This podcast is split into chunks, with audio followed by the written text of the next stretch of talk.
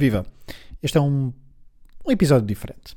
Eu, Pedro Fragoso e o Pedro Varela, companheiros do podcast Última Chicane, deste vosso podcast do Hemisfério Desportivo, fomos então convidados para ir ao podcast Vamos Falar de FUM, fazer o balanço do ano 2020. E é precisamente esse episódio que reproduzimos aqui no, no feed do Última Chicane, porque achamos que é importante também dar a conhecer outros projetos de Fórmula 1 um, em Portugal, em português, e porque foi uma conversa agradável e esperemos que gostem. Portanto, o que vão ouvir a seguir é um modelo ligeiramente diferente do que estão habituados aqui no Última Chicane, com os intervenientes de sempre e também com o Salviano e com o Vasco. Esperemos que gostem. Boas festas a todos, bom Natal, bom ano 2021. Nós já no início do ano 2021 prometemos voltar aqui às conversas, eu e o Varela, sobre a Fórmula 1. Um abraço a todos.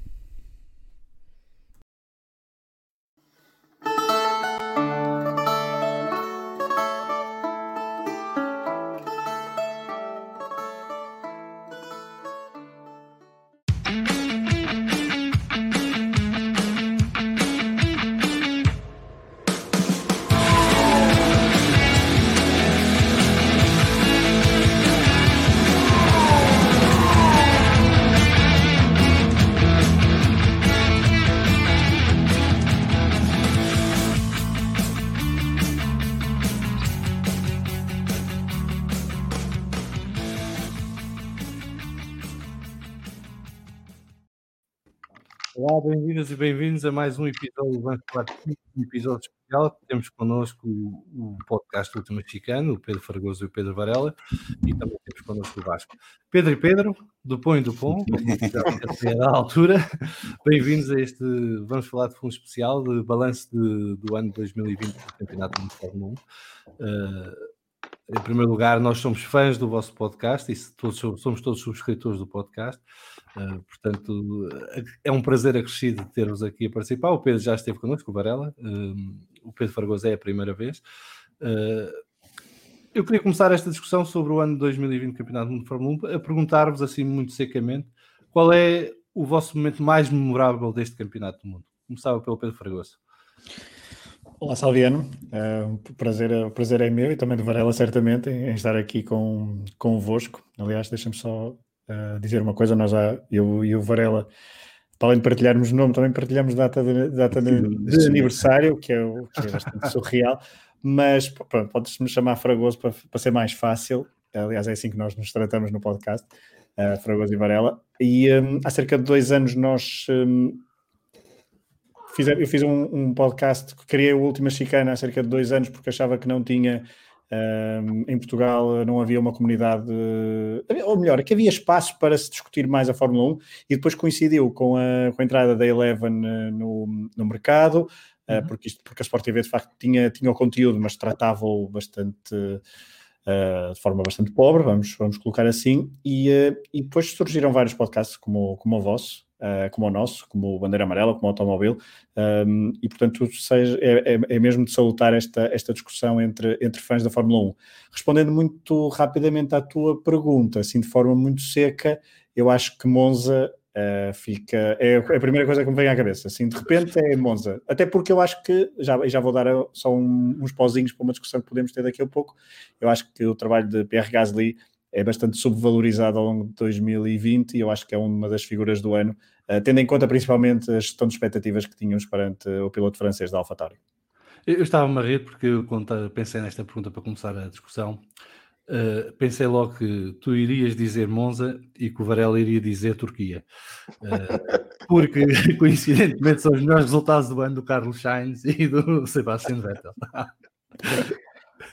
Não, não, não, exato. Para quem, para quem não sabe, eu tenho. Acho nós, nós temos uma.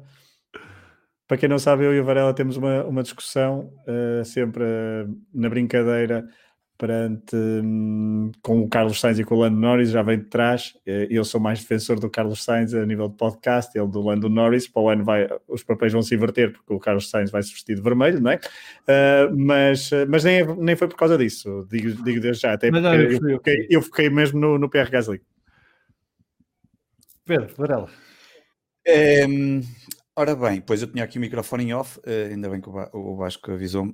Um, o momento, eu, eu, por acaso, o momento para mim de 2020 um, foi ver o Romain Grosjean a sair das chamas do carro e acho que representa ali uma, não só pelo momento em si, que é um momento incrível de, de uma vida que, que, que não se perdeu, mas também por uma discussão que, que, vinha de alguns meses para cá e que tem-se lido muitas vezes nas redes sociais, que era a questão, antigamente é que era, e corriam sob condições, e que levanta sempre aqui uma discussão muito interessante.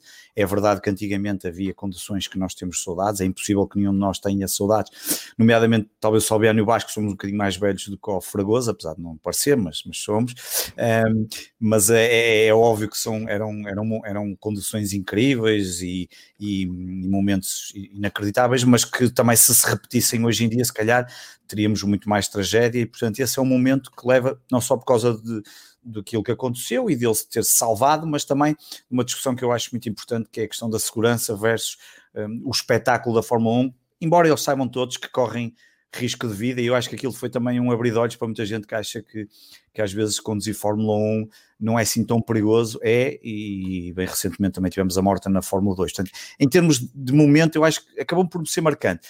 Pá, diria que os resultados das corridas, por acaso, podia ser o Grande Prémio de Monza, mas, mas acho que inevitavelmente depois o outro momento é quando uh, Hamilton se sagrou campeão e, e conquistou aquilo que toda a gente sabia desde antes de começar, antes de começar o campeonato, que era tentar adivinhar em que grande prémio é que isso ia acontecer. Alguém que entra para a história da Fórmula 1, um, amado ou odiado, é sempre assim com todas as. E eu estou perfeitamente à vontade, porque eu não, não, não sou um grande fã do Hamilton, enquanto não é um dos meus pilotos preferidos, nem de eleição, nem a Mercedes, nem nada disso. Um, uh, eh, e, e, portanto acaba por ser importante da forma como ele acaba por entrar para a história e obviamente o Grande Prémio de Portugal por, por aquilo que foi voltar, não sei quantos anos depois, já não me recordo, 24 ou 23, depois a, a sentir um bocadinho a emoção de ver a Fórmula 1 em Portugal.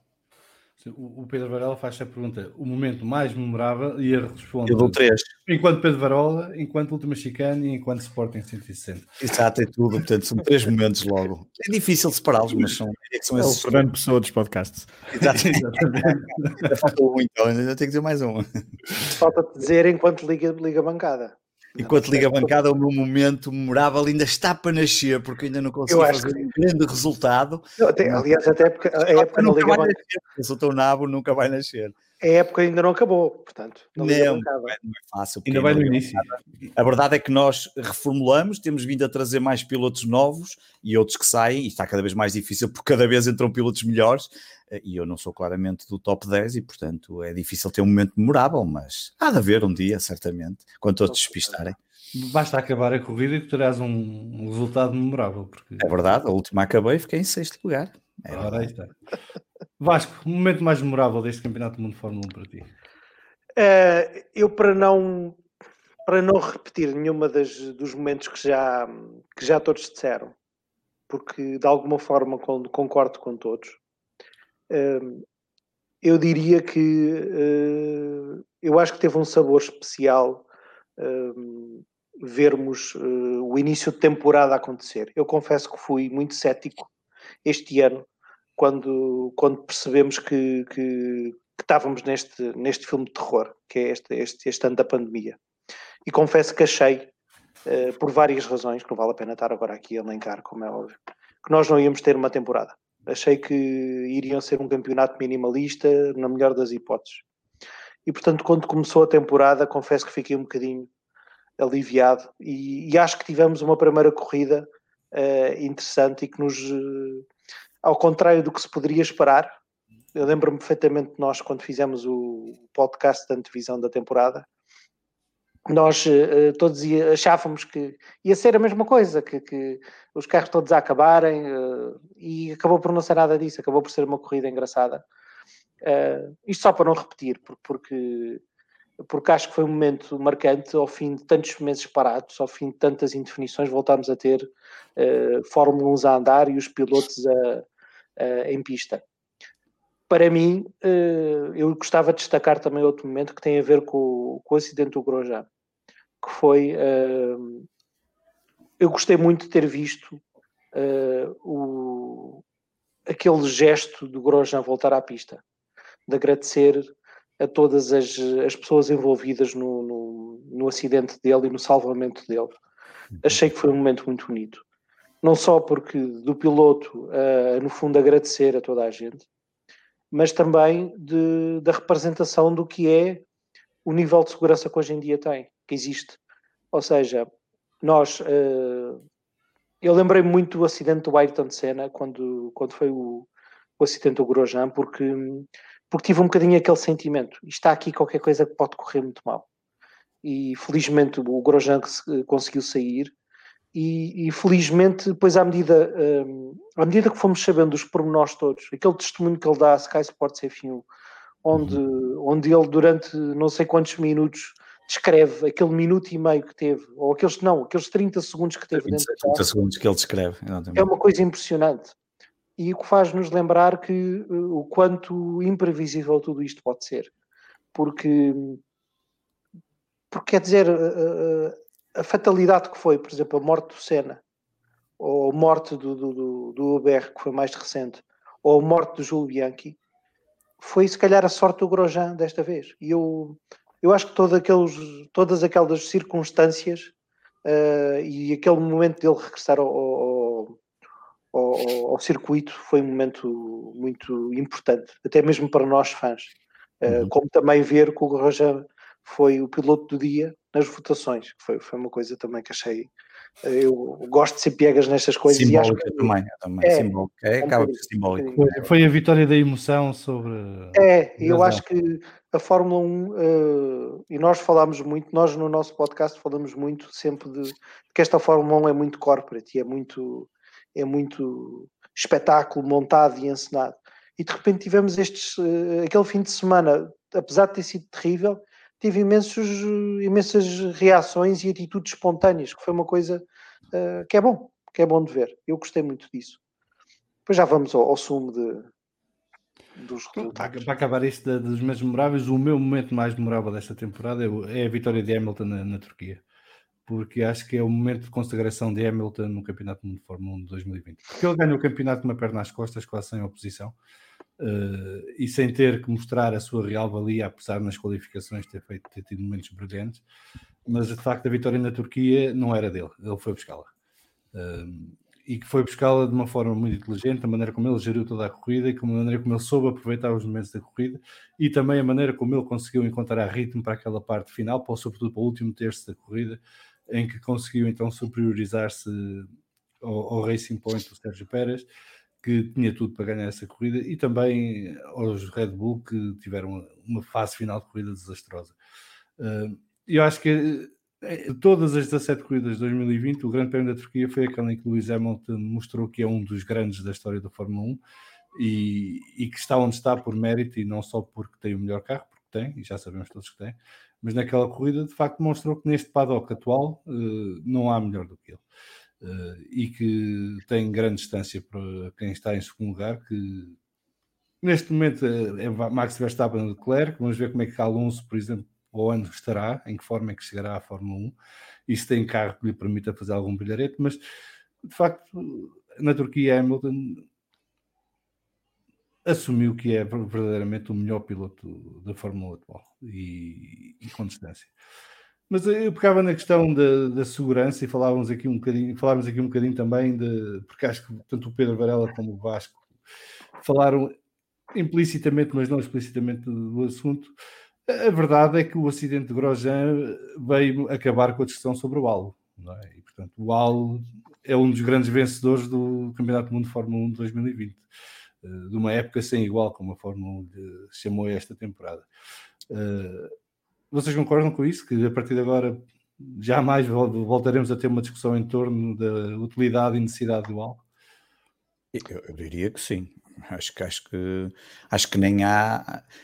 A discussão em si era um bocadinho já, enfim. Hum, eu percebo quando se. Eu percebo que a Fórmula 1, hum, muitas vezes as pessoas têm dificuldade em, em, em ver que é um desporto em que efetivamente as pessoas podem morrer, é perigoso e que tem aquele lado que não é como jogar, como eu gosto de brincar, não é como, como atirar setas, não é como jogar bilhar. Se é um bem que nas setas- se bem que nas setas também não convém pôr-se à frente, não levas com uma que pode furar ali um globo ocular, mas, mas pronto. Mas a verdade é que é um desporto perigoso e, portanto, tem-se trabalhado muito nas questões de segurança e, e o acidente de Grosjean trouxe isso para a ribalta que foi falaram-se, discutiram-se e, e olharam-se, ah, lembram-se das reuniões que houve técnicas para ver as alterações que foram precisas de fazer, tudo aquilo que foi feito nestes últimos anos e tudo que foi alterado, e obviamente voltou-se a falar do halo.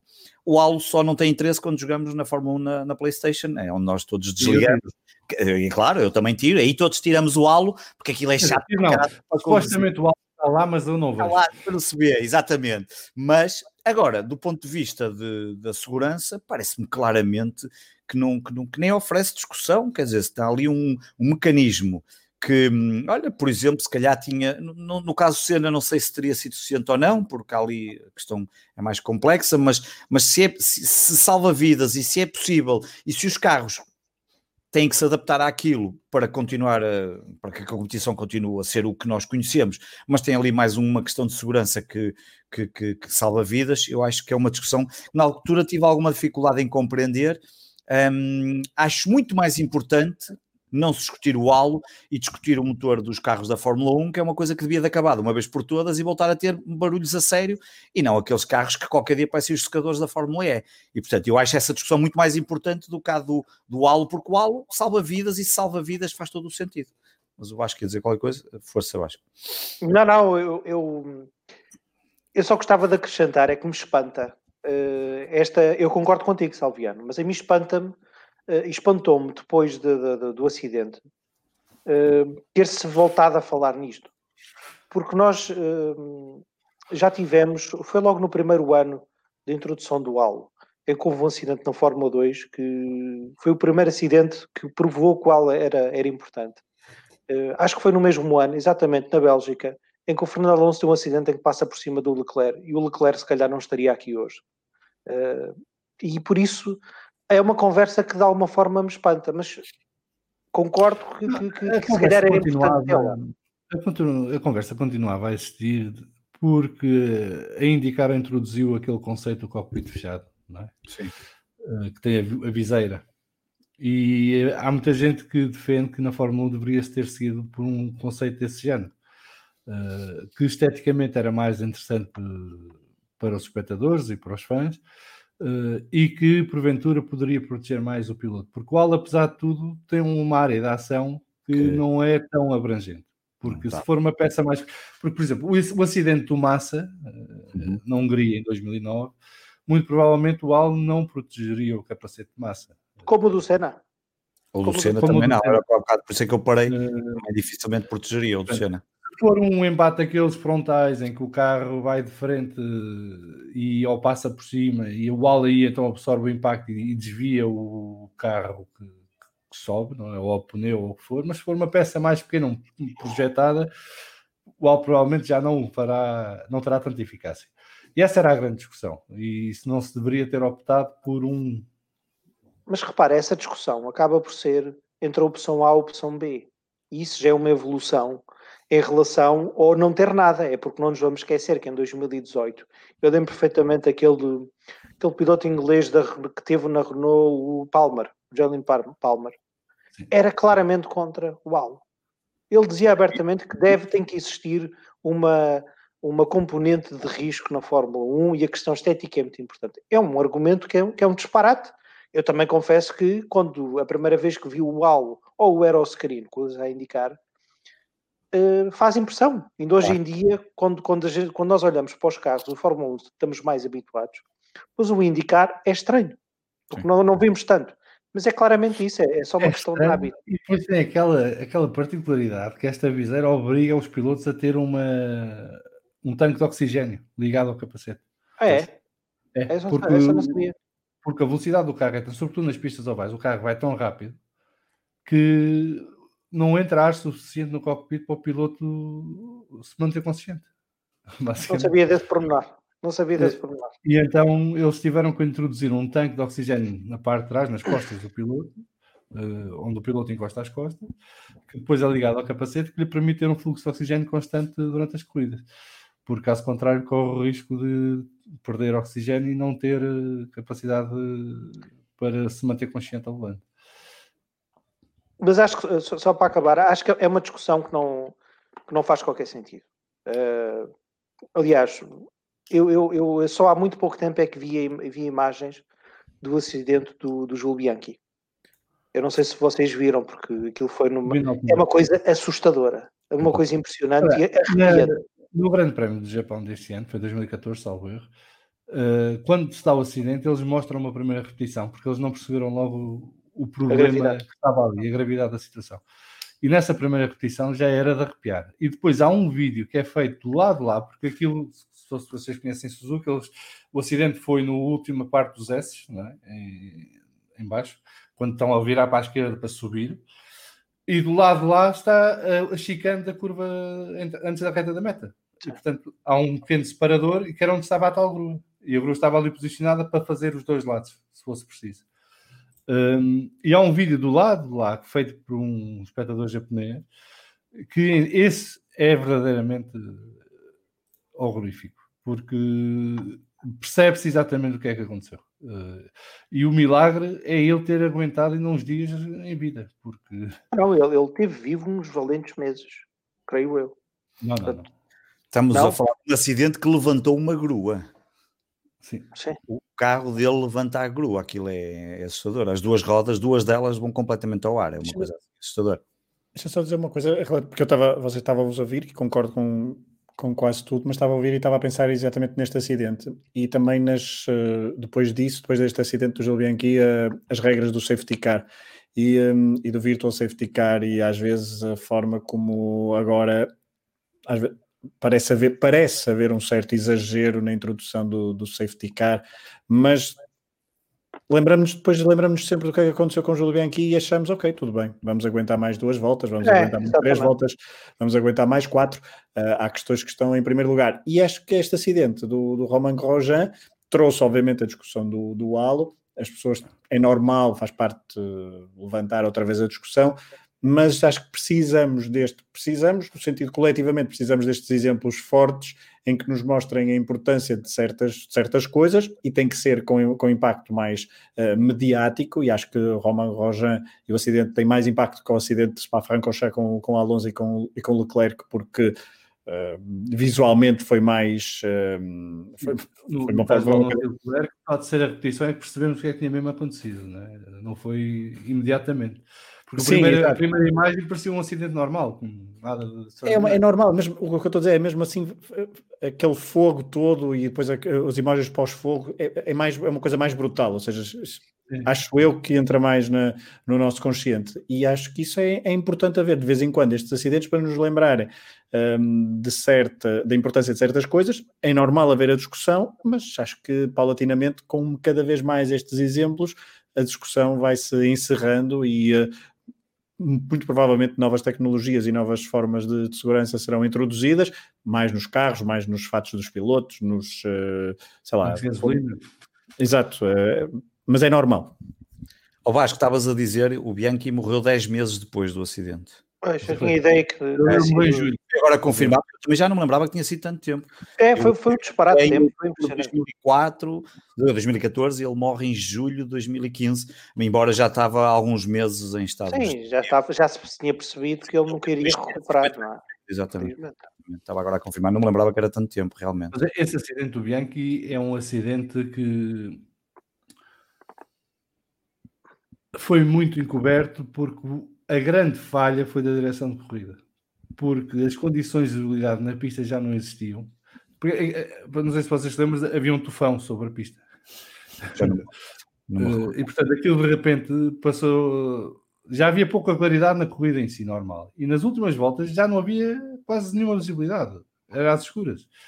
Um, e curiosamente, na altura, não sei se vocês se lembram, a direção de corrida tentou deixar no ar a ideia que tinha sido Júlio Bianchi o causador do acidente porque ia depressa demais numa zona de bandeira, dupla bandeira amarela.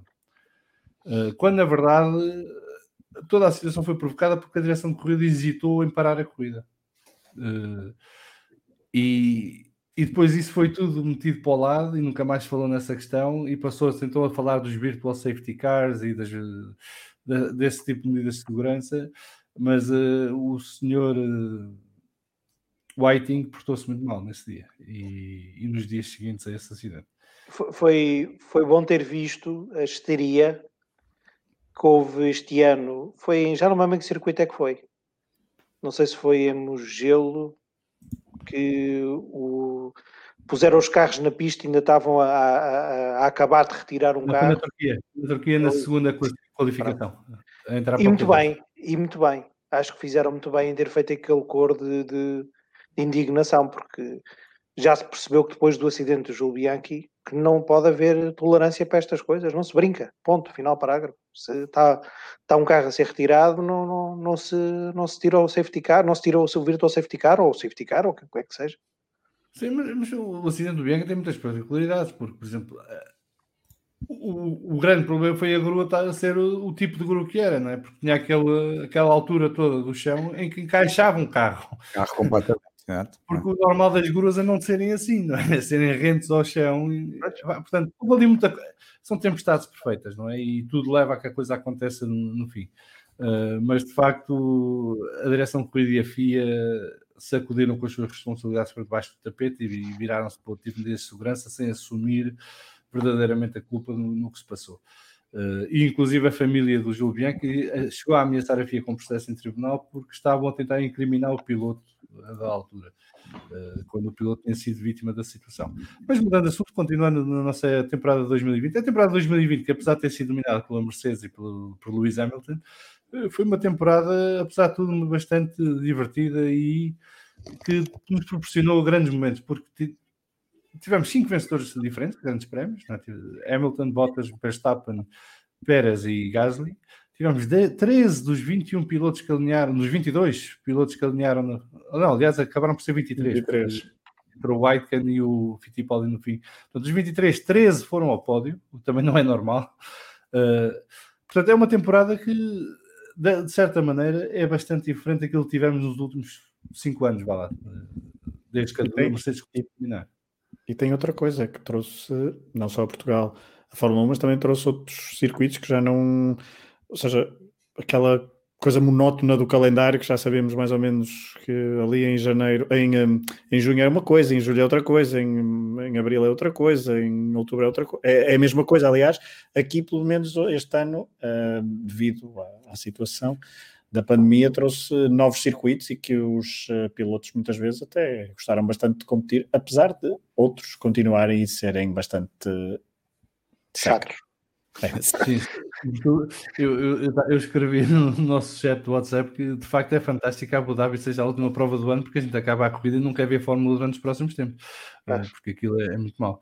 Uh, a ver se eles fazem alguma alteração para o futuro na pista. O traçado permite fazer algumas alterações, apesar de ser limitado por causa da história da Marina. Uh, mas uh, dá para fazer ali pequenas alterações que poderão tornar a pista mais interessante, dado que esta é uma daquelas que é garantida no calendário, porque é a que mais paga para estar no calendário também. Uh, não sei se sabem, chega a pagar quase o dobro da, das restantes. Restantes yeah. Porque para além de estar no calendário, quer ser a última corrida do ano sempre. As, as, duas pistas, os dois países que mais pagam é a Abu Dhabi e a Rússia, que são as, as corridas mais chatas do campeonato. Pois, mas eu a Rússia espero que agora seja a quadruplicar a, a FI, porque Exato. não só tem que ir à Rússia, a Sochi, ainda por cima, que é no meio de News, eh, ainda por cima temos que gramar agora com um piloto russo que não interessa vai os Jogos Olímpicos de Inverno, não é nada, nem faz oh, sentido. Já agora perguntam isso. Eu, eu, o Varela já sei mais ou menos a opinião dele, mas já agora perguntava, quer, quer a Salviano, quer ao Vasco, tendo em conta que, que eu puxei um bocadinho este tema. Um, estou aqui a ver se não me esqueço de nenhum. Portanto, Mugello, um, Nürburgring, Portimão, Imola, Turquia e também, e também Sakir, que foi a coisa assim, não é? O traçado uh, ligeiramente diferente, apesar de, ser, apesar de ser no Bahrein, foram as novidades, não é? Esta, esta época, creio eu, a nível de pistas. Uh, qual é que, se tivessem que só escolher uma para ficar. Um, ok, eu sei que Portugal está ali a, a condicionar um bocadinho. Eu não escolhi Portugal, curiosamente. Pronto, eu estou, a pensar, eu estou a pensar mais do ponto de vista de emoção desportiva e de, e de ver para um telespectador normal, digamos assim. Uh, Vasco, começa. É uma boa pergunta. Uh, eu escolhi Portugal por, por, porque acho que para já é uma pista muito gira. Uh, em segundo lugar, deu uma corrida muito, muito interessante. E acho que é uma pista que os pilotos e todo o paddock da Fórmula 1 gostaram muito. Parece-me que, que, já para não falar da questão uh, pronto, patriótica e de, de, e de, que para nós, como fãs, ter a possibilidade de ver a Fórmula 1 seria interessante, não é? Eu tenho uma quinta razão, que é profissional, mas se calhar é, é para mim. O quê? Desculpa? Queres a vender viagens. Exato. Ah, eu não é só querer vender viagens, eu quero. Uh... Ficaste sem som, Vasco. Perdemos o Vasco, momentaneamente. Já, já, já não, não Eu quero, sobretudo, que também a economia volte a funcionar, porque já falei isto várias vezes aqui. A percentagem do PIB que depende do turismo é gigante. Portanto, só, só por essa razão também acho que sim. Mas quer dizer, se não for Portugal, e, e eu continuo a ter muitas dúvidas que seja Portugal por, por, por várias razões para o ano. O de 25 uh, de abril que se falava? Sim, sim, sim. Era é giro. Que se fala. Eu sei giro. que. Se bem que se fosse sei... um bocadinho mais para a frente era melhor e tal, pode ser, mas a esta altura. Era, mas, mas, mas repara uma coisa. É... A seguir é Barcelona, portanto faz sentido, em termos de, de, colocação no calendário faz sentido. Eu acho que fazíamos era uma turnê, se não fosse em termos de pandemia ficava bem, íamos a... Eu achava isso não, muito bem. É? Íamos a Barcelona, tivemos a vacina, caravana, caravana, íamos ali pelo sul. Tu repara uma coisa. Tivemos o cartãozinho da vacina, até lá estamos chaves. Ah, íamos ali, ah, vai, era muito bom. Tu repara uma coisa, este ano nós tínhamos uma oportunidade única de fazer testes em Barcelona, depois o Grande Prémio em Portimão, e depois o, o, a corrida em Barcelona outra vez. E eu ainda tenho é, a da Hungria. E ele ainda tem a da Hungria. da Hungria. Mas sabes que o Grande Prémio da Hungria, eu, eu no ano passado considerei seriamente, eu gostava deste ano ter ido ver, o, e fui ver um Grande Prémio de Fórmula 1, mas, mas gostava de ter ido ver. E, e o Grande Prémio que estava a considerar seriamente era o da Hungria, porque é, em termos de preço, se calhar o mais, mais barato. Da Hungria. Eu, eu, acho que é assim, o, o Grande Prémio da Hungria, uh, na televisão, se não chove, é uma seca mas ao vivo é espetacular, porque o próprio traçado da pista e o facto da pista estar na encosta de uma colina uh, permite uma visibilidade incrível. Basicamente, é, qualquer ponto da pista. Ainda tem, mas aqueles a sério, não é, não é fingir. Não é? Não é uh, a sério. É, aqueles, aqueles estão mesmo gigantes, não é? Aqueles. Gigantes, exato. Um, é uma, é uma pista que em qualquer ponto, portanto, qualquer bancada, mesmo para a geral, se consegue ver praticamente toda a pista, excetuando um setor que não se vê de lado nenhum, que é o a seguir à primeira curva, quando eles descem. Uh, a partir do momento que eles descem, até que aparecem lá em cima, já onde foi o acidente do Massa, esse, esse, essa parte do traçado não se vê de lado nenhum, porque tem árvores à volta e não há bancadas lá. Mas de resto, vê-se a pista toda. E, e, portanto, na ótica do, do adepto que vai, ao, que vai ao Grande Prémio, é, é espetacular. Portanto, não tem nada a ver com, o que tive, com a experiência que tivemos em Portimão, por exemplo. Eh, em que estás naquele sítio, daquelas três curvas e acabou. Não, é? a experiência que aconteceu em Portugal provavelmente também não acontece em quase lado nenhum. Não, não, acontece. Por exemplo, em Singapura, é. Singapura posso dizer que tu compras um bilhete e vês 3, 4 curvas no máximo, não vês mais. Seja qual for o ponto da pista que escolhas. A não ser que compres um bilhete geral e andes a pista, a volta, a corrida toda às voltas na, na zona, no setor da geral a metade de posição. Eh, mas isso podes fazer em quase todas. Uh, na Bélgica é mais ou menos igual, portanto, vês duas, três curvas e não vês mais.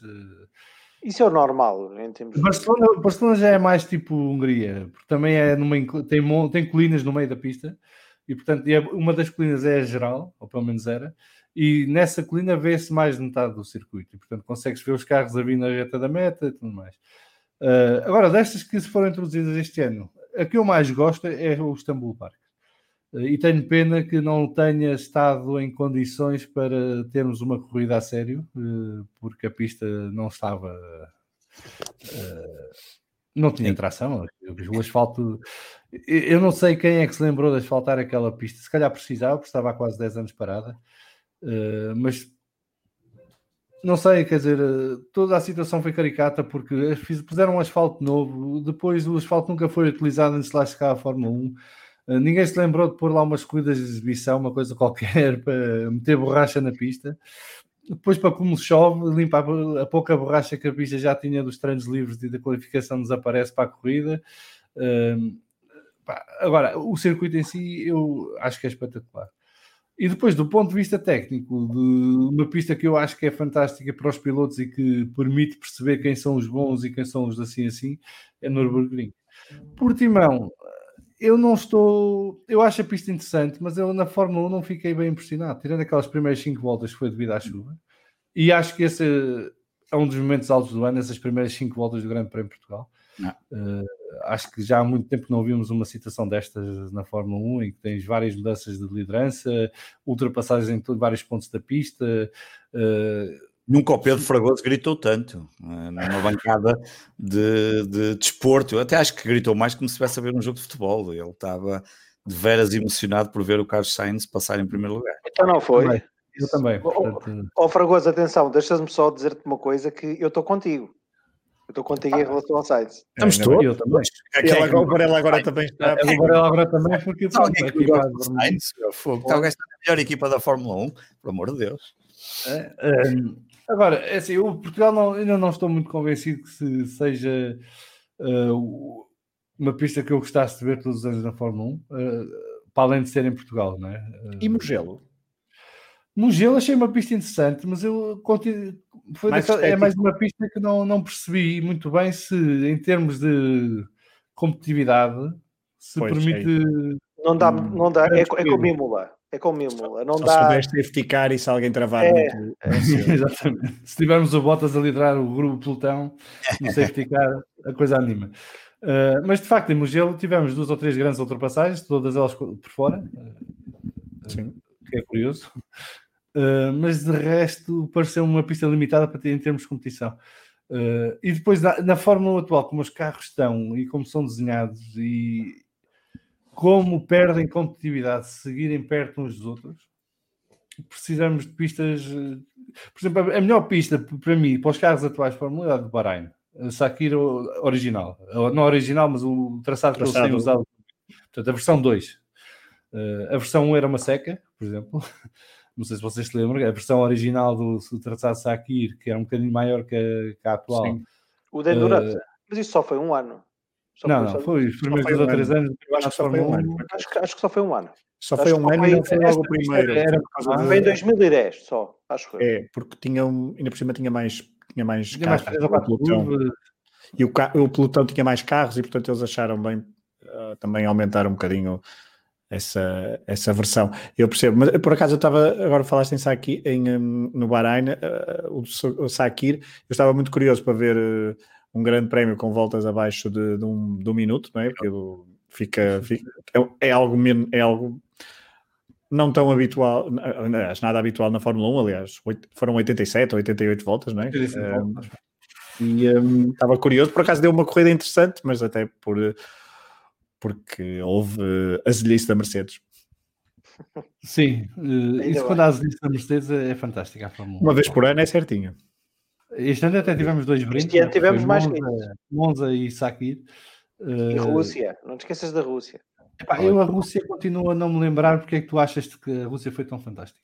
Eu não, eu não digo que a Rússia foi fantástica. Eu digo que a Mercedes também meteu o pato na ah, poça na Rússia. Não, foi, é só isso que eu estou a dizer. Mas a Mercedes ah, ganhou na Rússia, não foi? uma corrida, uma corrida na Rússia ser fantástica é, é, é, algo que não, não, não acontece. Eu estou a dizer é que a Mercedes meteu o pata na poça com o Hamilton. Okay, okay. Ah, a fazer as, as, partidas, ganhou o Bottas. Foi Bottas, não é? Foi. É, a pista, é, a pista, é as pistas onde ele ganha. o Bottas e a Rússia, pronto, aquilo é o clique. Eu acho que estão bem para o outro. Estão bem para o outro. Um, mas eu, por exemplo, eu acho que a de Bahrein é uma pista perfeita para os carros atuais da Fórmula 1 porque permite os carros seguirem perto uns dos outros. Tem dois ou três pontos de ultrapassagem bons eh, e, e costumamos ter sempre corridas muito emocionantes no Bahrein. Eh, a saque exterior, eu acho que o problema é que os carros, e nós falámos isso antes da corrida, curiosamente, e depois veio-se a verificar, é que os carros, a partir do momento em que estão num grupinho que tem todos DRS, Ninguém passa não, ninguém. Ninguém passa ninguém, é verdade. Uh, e, o, e, o da frente, se tiver motor Mercedes, então é ainda pior, porque leva os outros a reboque e ninguém lhe chega. Um, para o ano não aconteça isso, motor Mercedes. Não, eu gostei do traçado e achei a corrida interessante em geral, porque a coisa boa da, da, do traçado exterior de Sakir é que permitiu várias estratégias diferentes. Uh, e as equipas puderam gerir a coisa de maneiras diferentes. Depois, com a questão do safety car, isso foi um bocadinho alterado ao que estava inicialmente previsto, mas nós vimos equipas a tentar duas paragens, e acho que Sérgio Pérez ganhou com duas paragens, e, e, tivemos uh, equipas a, a, fazer três paragens. Uh, acho que chegou a haver uma que fez quatro ou cinco paragens. E, e, eu, gosto, eu gosto de corridas que permitem essa variação estratégica e em que permite. Uh, eu, por exemplo, eu acho que muita gente não gostava, mas eu adorava os anos Schumacher e Alonso porque era tudo muito estratégico é? e a estratégia era fundamental e porque eles em pista estavam muito próximos uns dos outros. Mas uh, o momento da paragem nas boxes, o, antecipar uma volta ou atrasar duas voltas, ou fazer uma estratégia ao contrário do, da equipa podia fazer toda a diferença. Mas eram corridas muito tensas, porque só resultava se tudo saísse na perfeição. Não é? Porque eles tinham fazer 50, 60 voltas em ritmo de qualificação, parar no momento certo, não ter nenhuma falha naquele momento e conseguir depois aguentar a pressão do, do carro que vem atrás uh, para ganhar. E acho que esta pista exterior de, de Sakir permitia isso. Uh, agora, quando tens um Mercedes que mete um segundo aos outros, numa pista que é feita em menos de um minuto, pronto, estraga um bocado a lógica de tentar a coisa. vamos ver eu estou, com, eu estou convencido que vai ser Portugal que vai cair, vai entrar no lugar de Vietnã para o ano, portanto, Portimão vai receber outra vez a Fórmula 1 normalmente.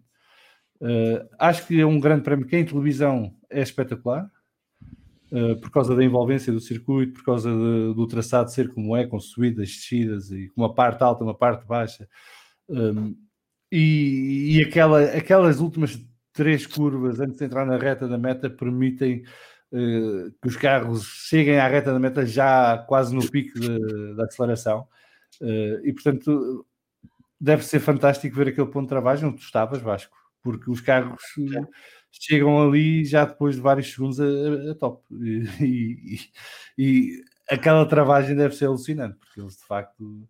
Uh, eu gostava de ver é aquela variação que existe que é com a chicane, em vez de ser. Uh... Mas não sei se seria melhor. Acho que eu acho que uma das coisas uh, uma das razões pela qual eu achei que o Grande Prémio Portugal foi, foi, foi bom um, foi bom de ver ao vivo. Foi exatamente por isso, porque aquela, aquela primeira curva, ver ao vivo, é uma coisa extraordinária. Para já, porque é um ponto de ultrapassagem, e, e ver ultrapassagens na Fórmula hoje em dia é uma coisa que vai sendo rara. E depois tem ali, a, não é fácil fazer aquela curva àquela velocidade como eles fazem. Tem ali uma componente de, de, de, de de grande velocidade que torna que aquilo não é fácil. Aquilo basta haver ali uma, uma falhazinha que, que vais logo, sais, sais para fora e, corres o risco de ficar ali, não é? Agora, uh, eu também, só, só para acrescentar e dar aqui uma, uma, uma informação que tenho mais ou menos, uh, é que existem já movimentações de, de hotelaria no Algarve Uh, por, esse, por essa indicação que existe, que em princípio Vasco, poderá. Pré-reserva aí para a moto toda, se acha bem. é pá. Pois, se calhar vamos Sabes que é, estas reservas passam todas por fora do circuito. É a Fórmula 1 que ah, não, não, mas marca já hotel para a moto, tudo à cautela para, para o fim de semana de 25 é, Mas isso, isso arranja sempre. Há muita coisa. Temos que comprar bilhetes para sítios diferentes, isso me parece claro. Esta vez tem que se abrir os cordões à bolsa para não voltar a ficar naqueles lugares assustadores e e miseráveis e bancadas vocês, e Vocês têm vontade de voltar? Vontade de voltar, eu tenho vontade de voltar a ver Fórmula 1 em Portugal, isso não, tenho. Agora, não, não... não é, a pergunta que eu faço não é essa. É se tens vontade de voltar a viver aquela experiência. Não, de... não vai acontecer aquela experiência. Não achas que vai acontecer? Eu acho que vai ser pior. Até, se, até for, se for Epá, não, pode acontecer. Eu acho é que nós não iríamos deixar que acontecesse. Infelizmente, iríamos ter que, se calhar, arrancar às 8 da manhã para o circuito para, para evitar acontecer isso. Acho que era, íamos tomar precauções nesse sentido, porque acredito que sim, do ponto de vista da organização, iria acontecer outra vez. Mas iria ser pior, porque se, se abrirem os lugares todos, se com aquilo a 27.500, que não estavam 27.500, estavam mais, foi o problema que foi imagino com que estava a dizer, mas gostava de voltar a ver, claro, isso era sempre interessante.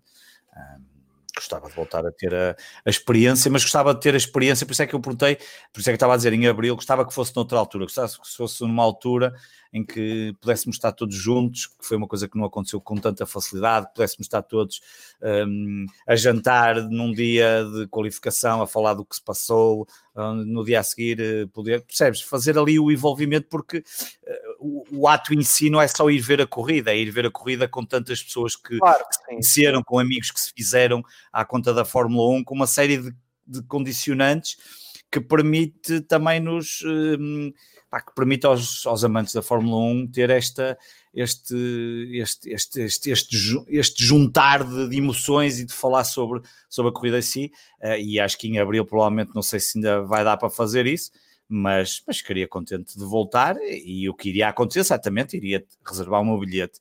Agora, eu não queria passar a mesma experiência, isso não, não queria estar outra vez três horas num parque de estacionamento. Eu, à parte da experiência, não sei se, se voltaria. Uh, preferia, se tivesse gastado dinheiro, preferia ir a outra pista que não tivesse ido. Uh, Eu concordo.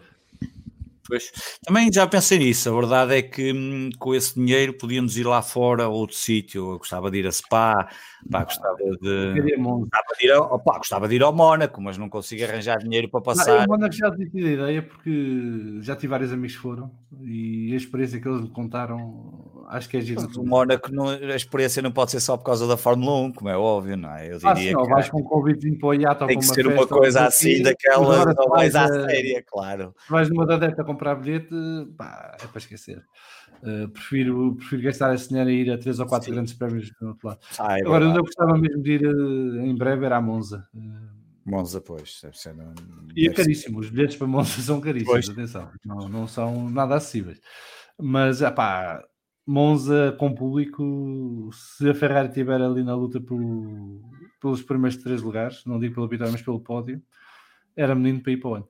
Uh, se já não houver pandemia, obviamente. Uh... Eu, eu gostava de ir. Monza também era interessante. Eu gostava, primeiro porque gostava de ir com o Fragoso e o Fragoso fazer de intérprete, porque ele fala muito bem italiano e, portanto, iria ser espetacular. Eu iria mas ter. fala espanhol, ainda é mais fácil. Não, não mas, mas, o Fragoso fala muito bem italiano e, portanto, iria ser uma experiência espetacular. Acho que até iríamos gravar um último chicano ao vivo em, em Itália só para sentir um bocadinho da emoção de estar ali. Italiano só italiano, eu não ia dizer nada, mas. mas, mas... Bela Ferrari, Bela Ferrari. É, só isso seria. Sim, festejar a vitória do Sainz sobre o Leclerc, não é? Ah, o Sainz já é o teu preferido na Ferrari? Já ah, eu já disse que o Sainz vai ficar à frente do Leclerc para o ano, já disse okay. isso. Já disse isso okay. no mexicano e mantém. Isso vai ser uma luta interessante para ver para o ano. Uh, mas um dos temas deste ano, precisamente, foi a Ferrari, não é? E a má forma da Ferrari que já está confirmado que teve tudo a ver com o motor. Uh, portanto, e curiosamente, o, o senhor que substituiu o Binotto nos últimos grandes prémios da temporada deu uma entrevista em que confirmou aquilo que nós falámos no início da época, que é o facto de terem capado um motor, depois estragou todo o trabalho de chassis que tinha sido feito, uh, porque o carro, o motor não conseguia extrair a performance do carro, ou seja, ou o carro não funcionava com a potência que o motor lhe dava. Um, mas de facto eh, foi, não sei se vocês ouviram o Matias Binotto no Beyond the Grid, eh, que saiu agora há coisa de duas semanas. Sim. O Binotto diz lá que pronto, foram apanhados. Uh, que, é uma parte interessante. Ah, ele, ele, como, como a maneira como ele disse a coisa é, é bastante interessante e explica muito o que se passou. Ele basicamente disse que a Ferrari trabalhou ao máximo para explorar a zona cinzenta do, dos regulamentos. Uh, que não é ilegal isso, atenção, que isso não, não é ilegal, mas que foi considerado ilegal.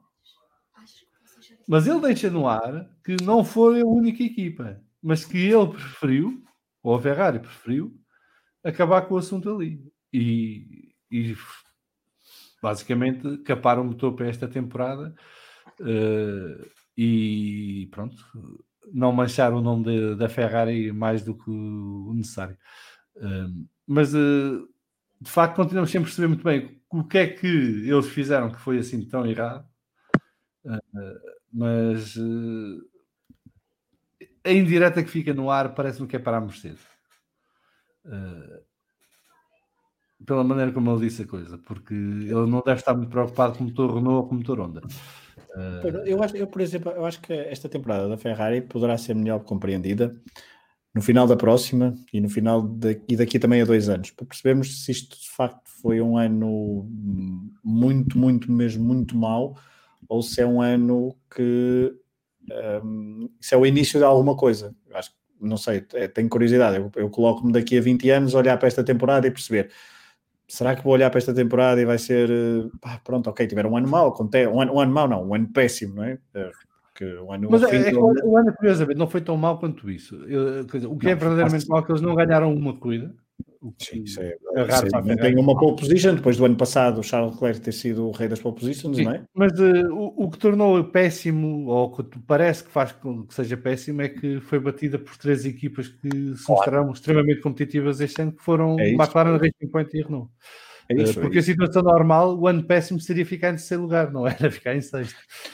Pois, mas, ou seja, mas eu acho é que vamos ter que perceber daqui a um ano e daqui a dois anos, e se calhar daqui a três, perceber até que ponto é que isto é mesmo mau, se é o início de alguma coisa ou se foi mesmo algo para, para esquecer e tudo bem, para, para o ano já estamos uh, num outro nível, num outro patamar e vamos estar uh, competitivos a lutar, nem que seja pelo terceiro lugar, porque é isso que isso é, é, é, o objetivo. Esse é o objetivo. É o objetivo. Exato. A lançar esse objetivo, não é? O é que este ano o terceiro lugar foi sempre, a partir de certo é, momento, cedo percebeu que não, não seria possível. Não é possível. É que para além da história do acordo com a FIA, que depois tiveram que apagar os motores, eles também tiveram outro azar, que foi tiveram o primeiro lockdown foi logo deles. deles claro. E foi o mais longo. Portanto, eles também não tiveram sequer hipótese de trabalhar no problema e resolvê-lo a tempo da nova temporada. E depois, quando perceberam quanto tempo é que iriam necessitar para corrigir o motor atual, eles abandonaram o processo e começaram o tal motor 2021, que é o carro que vai ser para o ano, e que vai ter esse motor novo, que eles dizem que nos testes que fizeram no túnel de vento que estão muito otimistas. Uh, o que vindo da Ferrari pode ser um desastre. Pois, depende. Só quando acontecer na pista é que eu quero ver. Olha, que isto que eles era... um de vento como deve ser, não era aquilo que eles tinham a fingir quando era o tempo do Domenicali e que o, levava o Alonso à loucura. Porque Atenção que o Nera Binotto... O túnel que era de 40% de, de Ai, está-me a faltar a palavra em português. Portanto, os túneis de vento fazem uma simulação, não é? Uma escala. Não é? Portanto, 40% de escala, normal é de 60%. E quanto mais próximo de 100%, melhor é. em termos de comprovar os resultados depois em pista. E a Ferrari usava um túnel muito mal. E, e aquilo era desastre atrás de desastre. Mas olha que na era Binotto, um, a Ferrari tem sido muito fiel um, na sua comunicação. Ou seja, a Ferrari desde o início baixou logo muitas expectativas. Por isso, uh, pode-se saber se a Ferrari na era Binotto está otimista. Eu, se calhar. Otimista, eu só disse que o objetivo era ficar pelo menos dos três ah, primeiros, aproximar-se do pódio. Tendo em conta. É muito otimista. Que a Ferrari, acho... o objetivo é vencer todas as corridas. Isso é que sem é. Isso, é, isso é quando tiver volta normal. Vai ser sem, sem dúvida que é. Mas o que é facto é que eu, eu por acaso acho que a Ferrari tendo e, acho que também, uh, pegando ali numa coisa que o Fragoso disse, eu acho que também vai ser muito interessante olharmos daqui a um ano e daqui a dois anos para a época do, do Vettel, que fez este ano. Porque acho que a época da Ferrari tem que ser vista de, de vários ângulos. Acho que se vimos apenas do, do, do ângulo uh, Leclerc, é claramente, para mim, esta temporada demonstrou que o Leclerc é um piloto fora de série porque o, Leclerc pôs o Ferrari. Acho, acho. Eu acho o contrário, por acaso. Eu acho que mostrou claramente um Leclerc a cometer erros de amador e por isso me fazem acreditar que para o ano vai levar na cabeça do Sainz. Isso é outra questão, já lá vamos. Já lá porque vamos. eu acho que ele cometeu erros que não devia ter cometido. Eu, eu disse qual era a minha teoria sobre o Grande Prémio da Turquia, porque é que a Ferrari se comportou tão bem nesse Grande Prémio é que eles tiveram o carro assim todo o ano. E, portanto, na, na Turquia eram os únicos que estavam habituados a conduzir naquelas exatamente, condições. Exatamente. Eu acho que o Leclerc cometeu muitos erros este ano porque andou muito acima do limite. É, é, sinceramente acho isso. E acho que o Leclerc ter conseguido uh, os, os, resultados que conseguiu foi, é de alguma forma revelador disso. Agora, segunda parte da questão, a performance do Vettel. Acho que fizeram a cama ao Vettel Eu, eu, ah, sou, partidário, eu sou partidário dessa, desta escola que, que, que, acho que fizeram a cama ao Vettel. Para o ano eu acho que não. O que desculpa? Eu acho que não. Para o ano veremos, porque poderemos. É isso, a questão é, é É, eu percebi esse teu exatamente. ponto. que é para o ano, tal como, ver a, tal como ver a performance da Ferrari, perceber se a performance do Vettel nos faz recuar dois, três anos ou se isto foi o início também de uma um ponto de, de viragem na carreira de, de Vettel. Eu, eu, olho para o ano de Vettel, eu olho para o ano de Vettel de uma maneira muito simples. A única, o único momento em que ele foi prejudicado, digamos, entre aspas, era quando havia uma peça nova e ia primeiro para o Leclerc, porque a partir do momento em que o Leclerc é o piloto da casa e o Vettel está de saída, isso, e isso aconteceu em todas as equipas que tinham piloto de saída. Uh, portanto, a haver uma peça nova, o primeiro carro para onde vai é, é o de Leclerc e depois é que irá para o carro de Vettel. O próprio Vettel já disse várias vezes depois da, da temporada acabar que está convencido que teve o mesmo equipamento que o Leclerc durante todo o ano. Agora, o que eu acho é que o Vettel, precisamente por estar na situação em que estava, porque uh, eu, eu Pedro, Varela, tens que ouvir uh, o Beyond the Great que ele explica Sim. lá isto tudo. Ele explica todo o processo de Vettel.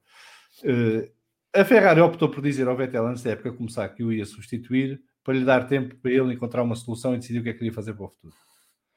Uh, eu acho que não havia intenção da Ferrari tornar pública a coisa tão cedo, mas que se precipitou tudo porque o próprio Vettel fez questão de, de o afirmar cá fora. Uh, mas isto é só eu a interpretar. Uh, e eu acho que o Vettel percebeu que tinha um carro mau e não quis arriscar.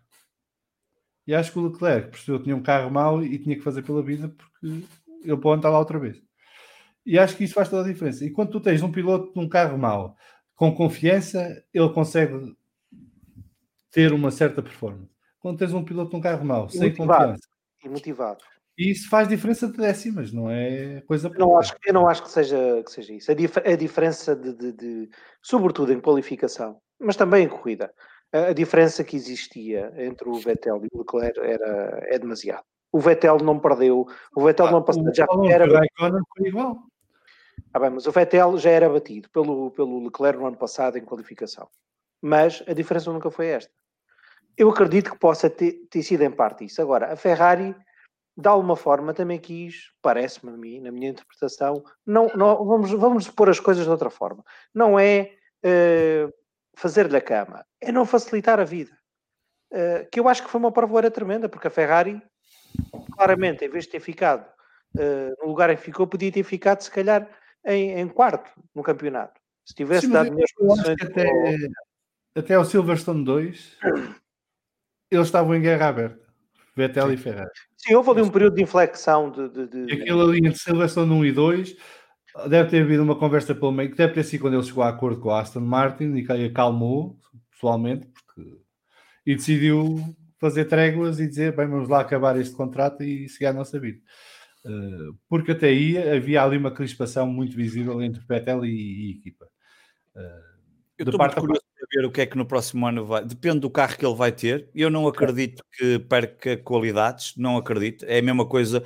Pá, Quem é que depende do carro é que vai ter? O Vettel? O Vettel? Vettel vai, ter, vai ter o W11.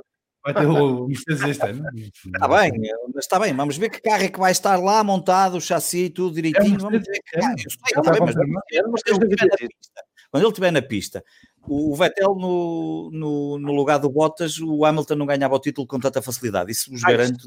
Ah, isso, isso não tenho dúvida nenhuma. Até digo mais, talvez o Max, o Vettel e. Bah, o Max e o Vettel, pelo menos. Max, o Vettel. Para o ano com o Alonso em cima. O Norris. Qualquer outro piloto deste lote. Todos menos o Latifi. mais do Hamilton. Todos menos o Latifi. Todos Olha, mas, e, e o Giovinazzi, na minha opinião.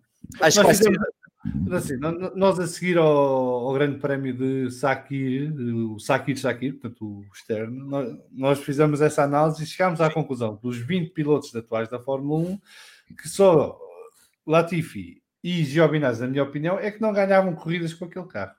Sim, provavelmente é verdade. Portanto, não, o carro é tão superior ao que estávamos a, ao resto, ao restante do pelotão, que até o Jorge Russell pegou nele lá a primeira vez e só não ganhou porque aconteceu o que aconteceu. E portanto isso mostra que ali a máquina também era absolutamente incrível, não é? Um carro que, que dava essas condições.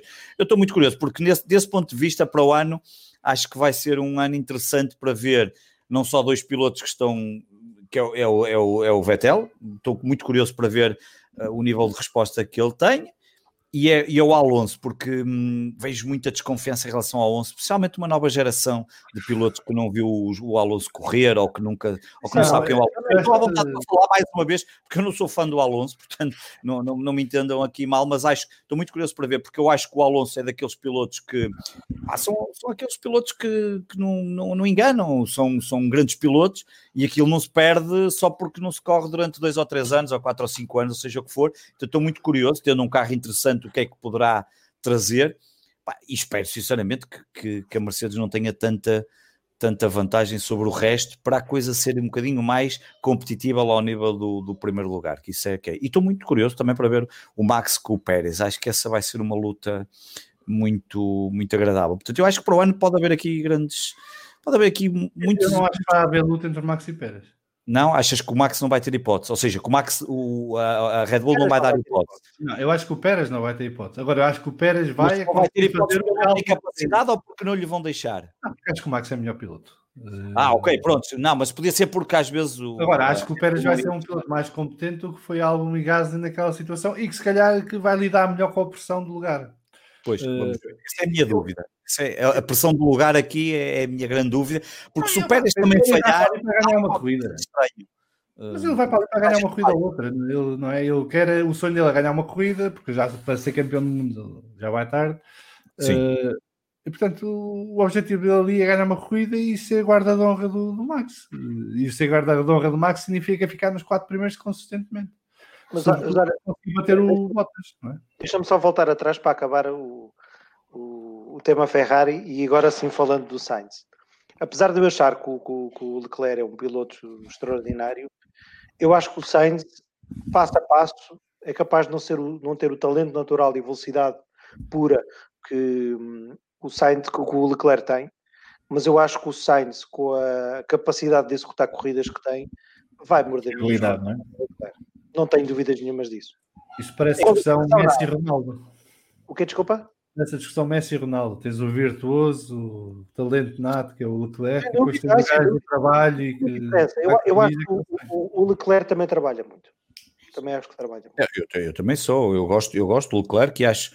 Um, mas, mas, mas vejo, tenho muito receio, por isso é que disse aquilo há pouco. Acho que ele este ano cometeu alguns erros que, que se calhar já não, não seriam de cometer, e, e, e fica a pensar se ele no próximo ano fizer isso que o Sainz, da forma muito certinha que tem aquele seu tipo de condução, e por isso é que até começou essa discussão entre eu e o Fragoso na última chicane, foi porque eu achava, e continuo a achar, que o Sainz não tem aquele rasgo de hum, não sei, aquela coisa de aquela impetuosidade, mas depois tem o outro lado que é não falha, e a verdade é que basta ver os últimos resultados do Sainz e que o levaram a, a subir bastante na tabela classificativa, quando, por exemplo, comparado com o Lando Norris, que é muito mais criança e falha ali uma série de, de, de outras coisas mais.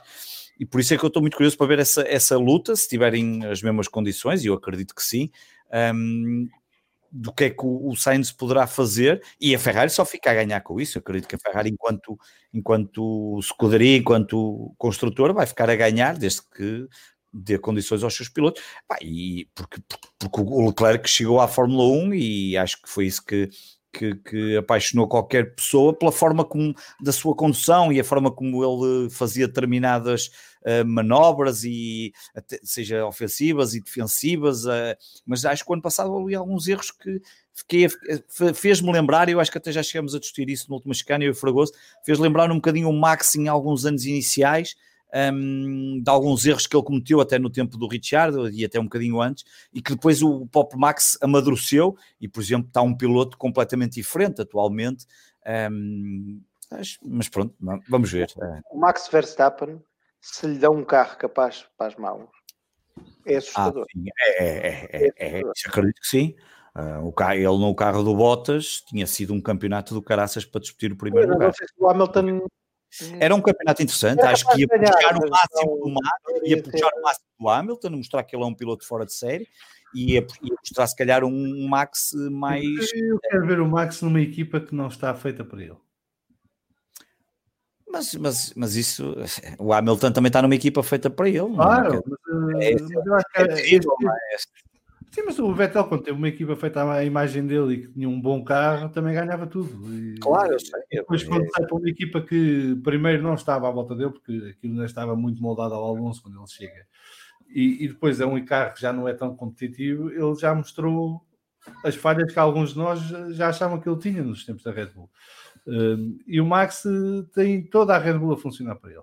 E não tem oposição interna. Portanto, nunca teve um segundo piloto que fizesse sombra. Teve com o Ricciardo, mas a coisa durou pouco tempo por causa disso. Uh, e com o Ricardo não foi trigo limpo para ninguém a perna, é? Aquilo estava bastante reunido entre os dois. Uh, portanto, uh, o Max está numa situação tipo Hamilton, não é? Se bem que o Hamilton já passou pela situação que estamos a falar que falta ao Max, que é a diferença.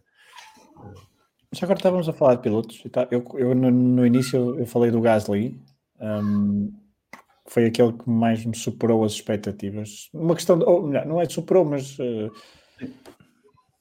não estava à espera que tivesse, nem a Alpha Tauri, nem, nem, eu estava à espera que a Alpha Tauri tivesse uma época assim tão, tão positiva, podemos apesar de, dos resultados não serem nada de, de, extraordinário, mas se calhar face às expectativas é, acontece isso. E eu queria perguntar ao Vasco e ao, e ao Salviano, depois o Varela também pode responder, qual foi aquele piloto que mais, uh, que mais surpreendeu que mais surpreendeu tendo em conta as expectativas, ou seja, no final da época, no balanço, qual é aquele piloto que. Eh, isso também, se quiserem incluir em uma equipa, também pode, também pode ser. Podes começar, Salvia. Uh, a equipa, para mim, a equipa que mais me impressionou este ano foi a Renault. Uh, sobretudo quando comparado com o que foi 2019 da Renault, foi um ano muito mau, preciso não esquecer. Uh, este ano a Renault conseguiu uma coisa fantástica que foi, não só melhorou em relação ao seu 2019, como encurtou a distância para a Mercedes, que em si tinha um carro melhor que o de 2019 também. Uh, portanto, a Renault deu um grande passo em frente uh, e estou com muita água na boca para que vem, aí com o Alonso no carro, porque o, o, o Alonso é um daqueles pilotos, uh, e já disse isto no Vamos Falar de Fundo, que o Alonso não precisa ter o melhor carro precisa ter um carro que esteja a meio segundo do melhor carro. E ele depois com o talento, com a inteligência dele, a maneira de gerir as corridas, consegue cobrir a diferença para o, para o, para o melhor carro. Uh, se o Renault continuar a trajetória ascendente que teve este ano, quer dizer que para o ano ainda mais estará na luta do terceiro lugar e provavelmente já cheirar a luta para o segundo lugar. E eu estou muito curioso para ver o que é que o Alonso faz com esse carro. Uh, até porque o Alonso não, vem de, não volta de bengala, não é? Portanto, e os Fórmula 1 atuais não são exatamente os carros que eram há 10, 15 anos atrás e, portanto, fisicamente são menos exigentes. Uh, e ele ainda está na plena posse de todas as suas faculdades, já o demonstrou mais de uma vez, inclusive agora no teste de jovens pilotos. Portanto, estou muito curioso para ver o que é que a Renault vai fazer para o ano e se consegue continuar esta trajetória ascendente. Em relação aos pilotos, eu acho que o piloto que mais cresceu uh, de um ano para o outro foi o Max Verstappen e, e colocaria o Carlos Sainz uh, num segundo lugar, muito perto de Max Verstappen também. Porque tanto um como o outro mostraram este ano que são pilotos completos. Uh, enquanto que, olhando para trás para as outras temporadas deles na Fórmula 1, eles começaram ao mesmo tempo, portanto, basicamente, uh, e, e, na mesma equipa, portanto, eles foram colegas de equipa originalmente. Viu-se em 2020 tanto o Max Verstappen como o Carlos Sainz são pilotos que já conseguem dominar todas as vertentes da condução. Portanto, já conseguem gerir os pneus, conseguem gerir a estratégia e pensar a estratégia durante a corrida, eh, conseguem maximizar a performance do carro e saber utilizar o carro no momento certo para ultrapassar. Já estão, para já estão em ponto repousado, não é? Exatamente. Uh, acho que estes dois pilotos foram os que sobressaíram para mim em 2020. Uh, de longe. Depois, Pérez fez uma época fantástica, mas eu, Pérez tenho a dificuldade que é, foi no Racing Point. E portanto eram apenas um Mercedes. Uh, se bem que o Mercedes de 2019, mas continua a ser um carro de topo. E, e portanto tenho alguma dificuldade em avaliar se Pérez melhorou assim tão drasticamente ou se foi o mesmo Pérez do costume, mas que conseguiu ter um carro que lhe permitisse ter os resultados que teve. Uh, portanto, Max Verstappen e Carlos Sainz são para mim os pilotos do, do ano. Muito bom. Vasco. Um, eu, em termos de equipas, acho que a Renault fez essa, esse papel, mas uh, eu gostei mais da performance da, da, da, McLaren. Por duas razões. A primeira, porque a Renault também vem de uma trajetória muito má, mas tem há bastante mais tempo meios financeiros, meios técnicos para, para, para estar no lugar em que está agora. Uh, a McLaren não nos podemos esquecer do, do como a McLaren estava há, em 2017. A McLaren, na minha opinião, fez uma coisa muito importante em 2018, que foi perceber que tinha um carro que não funcionava.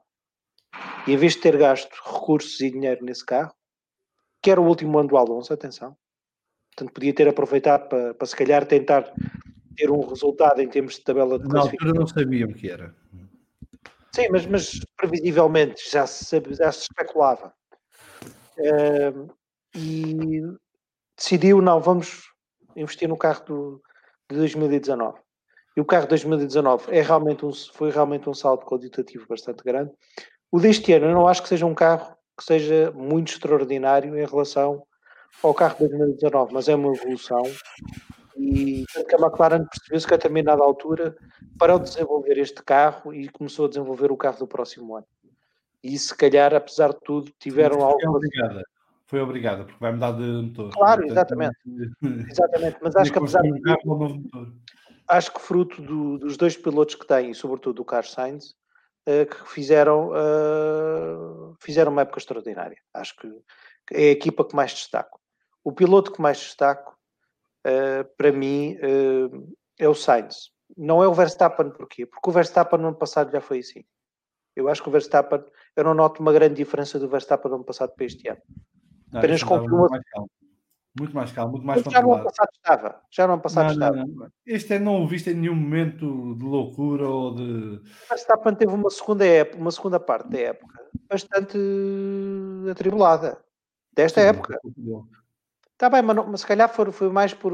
Não teve tanta responsabilidade, na, na mas teve. Eu lembro-me de até brinquei eh, que era bom termos neste, nestas últimas seis provas o Max Verstappen nos pódios, já não lá ia, já não ia lá há algum tempo. Uh, acho que o Sainz, nesse aspecto, é o piloto que mais destaco, porque apesar de ter confirmado um bocadinho que foi a época do, do, do ano passado, eu acho que eu acho que o fez com mais, eh, com mais consistência. Uh, o Pérez, concordo contigo que acho que ele não, não, não evoluiu. Eu acho é que o Pérez foi um bom executor. E porquê é que eu não quero pôr a, a Racing Point neste. E ponho o Pérez e não ponho a Racing Point? Porque. Porque acho que. Pois, porque, porque, porque acho que cópias. Já nós falámos muito da questão das cópias e das fotografias muito bem tiradas. E acho que. Quer dizer, se tal. Eu, eu, eu não, eu não sou contra as cópias, porque acho que a Fórmula 1 uh, eh, sempre foram cópias uh, uns dos outros. Uh, eu lembro-me que a Benetton foi a primeira equipa que, que levantou os navios dos carros e depois todas as. Foi a Tyrrell. Ou isso, pronto. Mas foi a Benetton que o vulgarizou, ou que se calhar lhe deu. Não, a Benetton foi a primeira a ter sucesso com o nariz. Exatamente, pronto, exatamente. A mim não me chateia que haja cópias. A mim o que me chateia é se, o que é importante saber é se elas são legais ou não. E se são só legais. Isto, isto foi mais que cópia, isto foi quase como ir ao stand e comprar o último modelo. Claro, e, e, sobretudo o que eu acho mal na, na no, no, no, Mercedes cor-de-rosa é a questão de que nunca se falou muito este ano, que é uma coisa que eu também acho espantosa, que é a, Racing Point pode ser culpada de ter copiado o carro da Mercedes, mas só o copiou porque a Mercedes lhe deu para copiar não foram umas fotografias muito bem tiradas. E é isso que eu acho que é mau no meio disto tudo. Uh, só para acabar, para mim há um piloto que também destaco muito pela positiva e que acho que, que tem sido, uh, que também pode ser englobado nesta, nesta, neste leque de pilotos que se destacaram, que foi o Daniel, Daniel Ricciardo. Porque não tinha um, um companheiro de equipa nada fácil que poderia ter sido. Uh, o Ocon demorou ali a, a ganhar o ritmo, notou-se muito a, a, paragem de um ano, mas acho que o Ricciardo se destacou brutalmente. E acho que o Ricciardo. Não acho o Ocon nada de especial. Eu gostei muito do Ocon na. na Já não achava antes e continuo a não achar agora. Mas é por isso que é por isso que isto é engraçado. É porque tu achas. Eu, por exemplo, eu também sou como o Varela numa coisa. Eu, dos, dos pilotos que hoje em dia mais gosto agora, e sobretudo pelo que ele é. Uh, ele, o Vettel, eu gosto muito do Vettel. O Vettel convenceu-me como piloto pelo que é uh, fora do carro. É uma coisa Sim, engraçada. Não é como piloto. Eu sei que é, mas eu acabo. Eu gosto muito dele fora do carro, dentro do carro acho que é um. Está bem, mas, mas eu acabo gostar e torcer pelo Vettel. É por isso que isto tem piada, não é? é porque eu acabo por torcer pelo Vettel. Ou, ou, ou deixa-me pôr a coisa de outra maneira. Eu sei que o Sainz não tem um talento natural, se calhar, como tem uh, o Hamilton ou como tem o Verstappen. E sei que se calhar nunca vai ter os mesmos resultados que, que, que, que tem, que tem o Hamilton. Agora, isso não me impede de torcer por ele e de achar que e de ficar muito contente com as performances que ele tem. É por isso que isto tem piada, não é? Cada um encontra as suas, as suas motivações ah, para, pegar, para pegar certas coisas. Ó oh, Varela, já agora, qual é? Para além do Latifi, quem é o teu piloto preferido da época? Eh, eu ia dizer o Latifi, por acaso estiveste bem, porque era mesmo esse piloto que eu tinha. Portanto, o meu piloto preferido, o, o piloto preferido, não, estavas a perguntar o piloto, porque tu fizeste uma preferido de 2020. Tu disseste o piloto em relação às expectativas e em relação às expectativas. Um, eu diria que eu concordo que o Sainz é um deles, claramente, por, por aquilo que faz, pela temporada que faz, por aquilo que, que demonstrou. Eh, ele é um deles. Percebo a questão que o Salviano e o, que o Vasco falam do Pérez, mas eu, o Pérez acaba por fazer aquilo que não era a expectativa dele. Ninguém diria que o Pérez ia ser o primeiro dos outros. É, eu, eu acho que uma coisa que. Isso no início da, da antevisão, que o Pérez ia ser o primeiro piloto dos outros. É, portanto, há, uma, há uma coisa que dá mérito ao Pérez. Sim. É que o Pérez faz muito dos seus grandes resultados já numa fase em que a própria equipa quase o boicotava. Certo. E, uh... e eu, eu, tenho, eu, eu partilho dessas dúvidas. Vamos ver o que é que ele para o ano é capaz de fazer, até porque aquilo é um lugar que suscita muitas curiosidades para perceber quentinho. É um lugar quentinho. É um lugar quentinho, aquilo é um lugar que não é fácil e, portanto, estou muito E, e vamos ver como é que o Max reage a isso. Como é que o Max reage, e, portanto, aquilo vai ser, vai ser um dos aliciantes do próximo ano, mas partilho que acho que encontramos aqui um piloto que para todos terá sido um piloto que é o, o Sainz, tem esse, esse lado um, que acaba por ser muito interessante da evolução enquanto piloto e, e, e que me leva a mim um bocadinho na brincadeira, mas fico a pensar que se calhar pode mesmo até fazer se calhar melhor com o Leclerc. Vamos ver, acho que vai ser uma grande luta para o ano e fico muito que estejam os dois na, na Ferrari, porque toda a gente sabe que a minha paixão é Ferrari e portanto todos aqueles que são pilotos da Ferrari automaticamente passam a ser pilotos que eu apoio quando saem, por exemplo, o Vettel é um daqueles pilotos que sai e eu um, gosto dele. E, e, acho que é um bocado uma paixão por, por tudo aquilo que, que, ele fez e que ele é e que ele representa na Fórmula 1 e que fazem parte deste tipo de pilotos.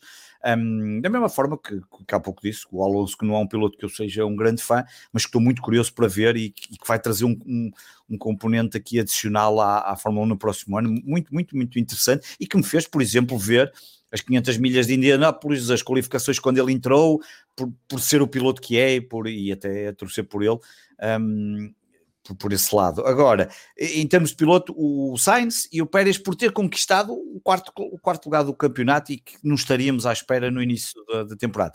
Nas, nos construtores, concordo com o Vasco, fiquei muito impressionado pela McLaren, porque é um conjunto de de dois pilotos, ali o Nando Norris que faz um início de temporada muito bom e depois aquilo é sempre descendente até ficar ali mais ou menos normal entre o Sainz e o Lando Norris ali, aquele final, mas, mas o, o, enquanto que o Sainz foi sempre em crescendo até estabilizar, o Norris começa muito bem, chegou a estar em quarto lugar do Mundial e depois vem por ali abaixo, mas a McLaren produz ali uma temporada que, que pode trazer boas.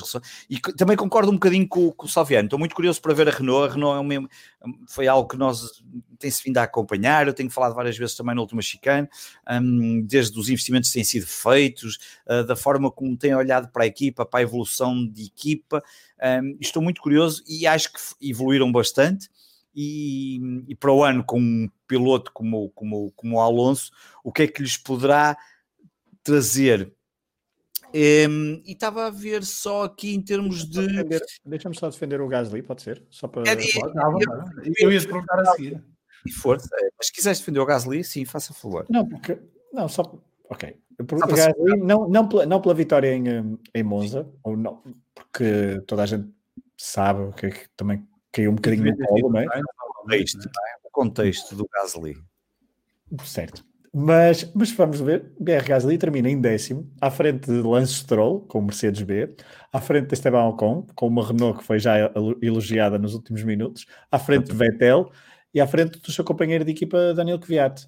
Um, não é uma época nada má para alguém que. Alguém que vem de uma, não é? De uma saída. já, do... já a segunda metade da época passada. Já é muito boa. Já é muito boa. Já tinha sido muito boa, não é? E ele já é uma demonstração. Por isso, é que, por isso é que eu estava a falar que aquilo era um lugar quentinho ali na Red Bull. Aquele segundo piloto da Red Bull parece que está ali um bocadinho amaldiçoado. Vamos ver se Pérez, uh, não sei, se tem umas mesinhas para. Poderá ser o efeito Max. Acho que hum, a Red Bull precisa de limpar um bocadinho esse efeito Max uh, para o seu bem, isso é a minha opinião. Acho que para o seu bem precisa de limpar um bocadinho se quer ser, se quer outra vez ser campeão do mundo.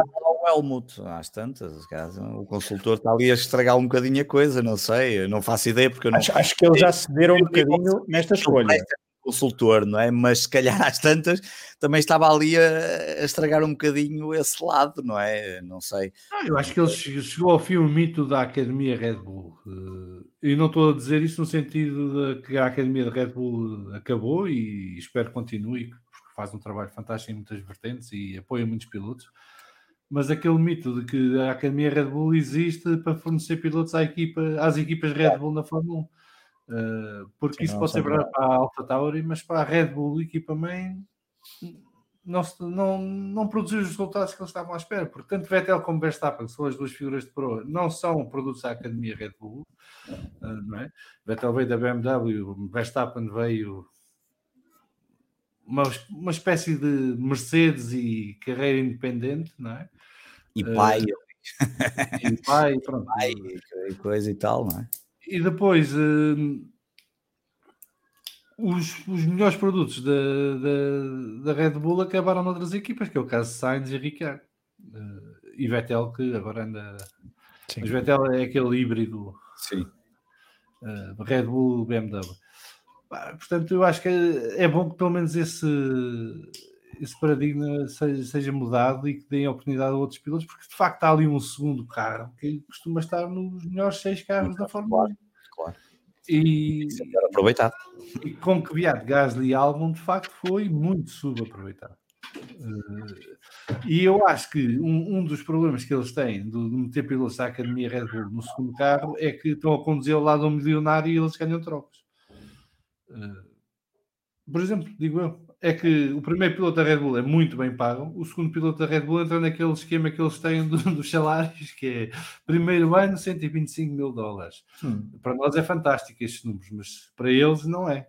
Uh, não é? Portanto, o Daniel Ricardo, quando estava no último ano de contrato da Red Bull, estava a ganhar 750 mil dólares ano, ou uma coisa assim. Uh, enquanto ao lado o Verstappen tinha assinado um contrato multimilionário. Uh, e portanto, eu acho que há muitas questões que tornam aquele lugar um bocado assombrado. E eu acho que trazerem o. Portanto, o Pérez é o primeiro piloto, desde o Weber, que não passa pela Academia Red Bull e que chega ao Red Bull. Não é? Uh, Vamos ver se não vai ser. Como... Vamos ver se não vai ser como o Weber, que acaba por depois fazer uma carreira longa como segundo piloto da, da, da Red Bull, não é? Ah, tem tudo para isso. Desde, que, desde que ele assuma que não, não está ali para competir com o Max, tem tudo para estar na Red Bull uma série de anos. Mas olha, só voltando, Fragoso, ao que estavas a dizer do Gasly, o Gasly já no ano passado, de alguma forma, tinha feito isso com o pódio no Brasil, mas acaba por, de alguma forma, limpar a imagem que deixou na, na Red Bull. E, e eu acho que o Gasly agora pode construir uma carreira. Vai para novo, vai ser companheiro da AlphaTauri. Vai ser companheiro da Alonso em 2022. Vamos ver. Certinho. Vamos ver. Pode ser. Pode ser. Tudo bom, mas não vamos dizer mal. Não, pensei que é? falar de Schumacher agora. De quem? De quem? Do Hamilton, não, não, pode falar mal do. Ah, do Bottas, do Bottas podemos falar mal à vontade. Ah, do Bottas. Quem é que é, na vossa opinião, a grande desilusão da temporada? A grande desilusão da temporada, quem é? Pilotos, pilotos. É, pá, o Bottas, o Bottas acaba por ser no sentido em que não voltou a ser um segundo piloto, enfim, nunca teve ali, nunca ameaçou, mas desilusão acaba por ser o Vettel, acaba por ser uma desilusão, tendo em conta as expectativas até iniciais. Voltamos outra vez às expectativas, ninguém esperava que, que a Ferrari, quer dizer, fizesse assim tão, corresse assim tão mal, Portanto, acaba por ser também uma desilusão. Hum, quem é que é mais desilusão? Eu, eu, acho que Lando Norris, eu não, não vou chamar de desilusão de Lando Norris, calma. Não, como é que é? Temos aqui um problema calma. agora. Trouxemos um problema mexicano para outro podcast. É, é bem-vindo, a gente quer é polémica. Aí que o Pedro vai dizer uma coisa nova que eu nunca ouvi no programa. Eu não, vou, eu, não vou, eu não vou dizer que o Lando Norris é uma desilusão, mas eu acho é que tem ali momentos que me desiludiu. um, não, acho que a, a, nível de expectativas, acho que Lando Norris eu estava à espera de mais. Lá Sim. está, pode-me pode ter, pode ter uh, desiludido e uh, não correspondido às minhas expectativas, uh, mas também entrando um bocadinho nessa questão das desilusões, tirando a Ferrari, porque também sempre percebemos que, que não, iria, que não iria render aquilo que iria render. Esteban com há pouco o Vasco também já estava, já tinha, já tinha dito algo so, sobre ele. Eu continuo quer dizer, não, não posso dizer que a, que a Alfa Romeo seja uma desilusão, não é? Porque lá está, é uma questão de expectativas. Mas custa-me ver ali uh, aquela, aquela equipa que não me aquece nem, uh, nem arrefece ali no meio de, do pelotão com. Uh, não percebe muito bem porque é que lá está. É, Exato. É, é isso. É, é, falta, falta ali um objetivo. Gente, só nos lembramos dela porque tem o Kimi Raikkonen que de vez em quando faz umas comunicações rádio e tem ali uns lives de, de excelente piloto que é. E, fez um, um grande arranque em Portimão. Timão, exatamente, e porque senão a pessoa até se esquecia de falar da Alfa Romeo. Sobretudo ah. o nome Alfa Romeo. É porque se fosse Sauber ter aqueles resultados, eu não consigo perceber de um ponto de vista de, de marketing uh, a ideia da Alfa Romeo estar na Fórmula 1 uh, eh, nos últimos lugares. Eu uh, entendia se a Ferrari quisesse ter, ou se o grupo Fiat quisesse ter Alfa Romeo na Fórmula 1, com uma estratégia como, como tem a Racing Point, com uma cópia do Ferrari. Não que aquilo é um, é, Alfa Romeo Sauber é um legado do Marchione, ou Marchione. Mas, mas... E era uma estratégia do Marchione, que era trazer o nome da Alfa Romeo de volta para a Fórmula 1 e paulatinamente, paulatinamente transformar a Alfa Romeo numa espécie de Ferrari B, que é o que vai acontecer agora Sim. com a Asca, pelo que parece. Uh, por uma razão muito gira, por acaso. é bem pensado da parte da Ferrari, porque a AS vai se tornar uma Ferrari B, porque a Ferrari, com o teto orçamental, tinha que mandar o pessoal embora, e em vez de mandar o pessoal embora, vai afetá-lo Sim, ah, inclusive já vão construir uma unidade mesmo própria para a ASA na Itália. Sim, portanto, e vão criar uma sede para a ASA em Maranello. Maranello, exatamente. Para, terem, para, os trabalhadores não terem se deslocar para a Suíça. Uh, ou para a Suíça ou não, para. Desde que ter boas condições ao Mick Schumacher para ele correr bem, pá, por mim está perfeito. Eu acho que Mick Schumacher é a família Ferrari, portanto vai ter portanto, tudo. Como é que ele é da família? Agora, acho a Alfa Romeo, eu acho que com a morte do Sérgio Marchione perdeu uh, a visão que levou a que a Alfa Romeo entrasse na Fórmula 1. Uh, e eu acho que quem está na Ferrari nesta altura, nesta altura não está ninguém, mas quem pois, estava na Ferrari é. até há duas semanas atrás acho que não estava preocupado com a Alfa Romeo porque eh, é preciso não esquecer que a Ferrari já não faz parte do grupo Fiat. É? Eh, a Ferrari saiu do grupo Fiat. E quando a Alfa Romeo apareceu, ainda era numa lógica de grupo Fiat. Claro. Uh, Apesar do motor ser o grupo Fiat.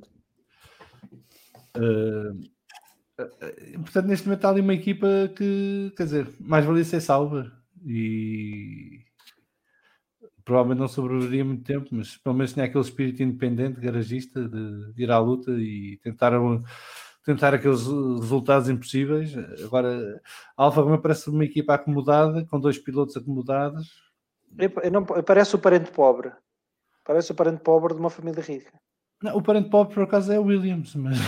Não, não, não, não. Eu digo que é do, da, da, família do grupo Ferrari, ou ah, das, das equipas que estão sob esfera de influência da Ferrari. Quer dizer, Alfa Romeo, apesar de tudo, apesar de ser a Ferrari hoje em dia ser uma empresa à parte, sobretudo por questões de bolsa, uh, continua a fazer parte em termos de capital. Os donos são é o mesmo, não é? Agora, não é bem assim, mas sim. É mais ou menos. Tem assim. alguns donos em comum, digamos assim. Pois, pronto. Agora, ah, é, é, é, por isso que eu digo, é, parece o, é o parente pobre de. É, é, o, é o patinho feio. Parece ser o patinho feio. Acho que mais que o parente pobre é o patinho feio. Eu fiquei, eu fiquei, muito surpreendido quando renovaram tanto Raikkonen como Giovinazzi, porque eu achava que ele uh... Pois, uh, acho que foi uma surpresa para quase toda a gente. Uh, que ele fica assim um bocadinho ali sem se perceber bem o que é que, o que, é que vai servir.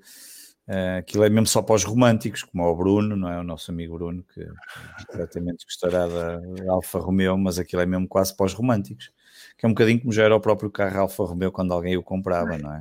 Mas o pior é que o carro não tem nada de Alfa Romeo nos seus autoplanos. Pois, depois é esse, pois essa é a questão. Pois não tem nada de Alfa Romeo.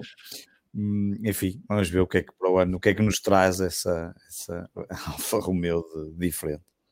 Eu, para mim, a grande ilusão do ano, uh, tirando a Ferrari, é a Williams. Uh, Esperavas que fizesse mais?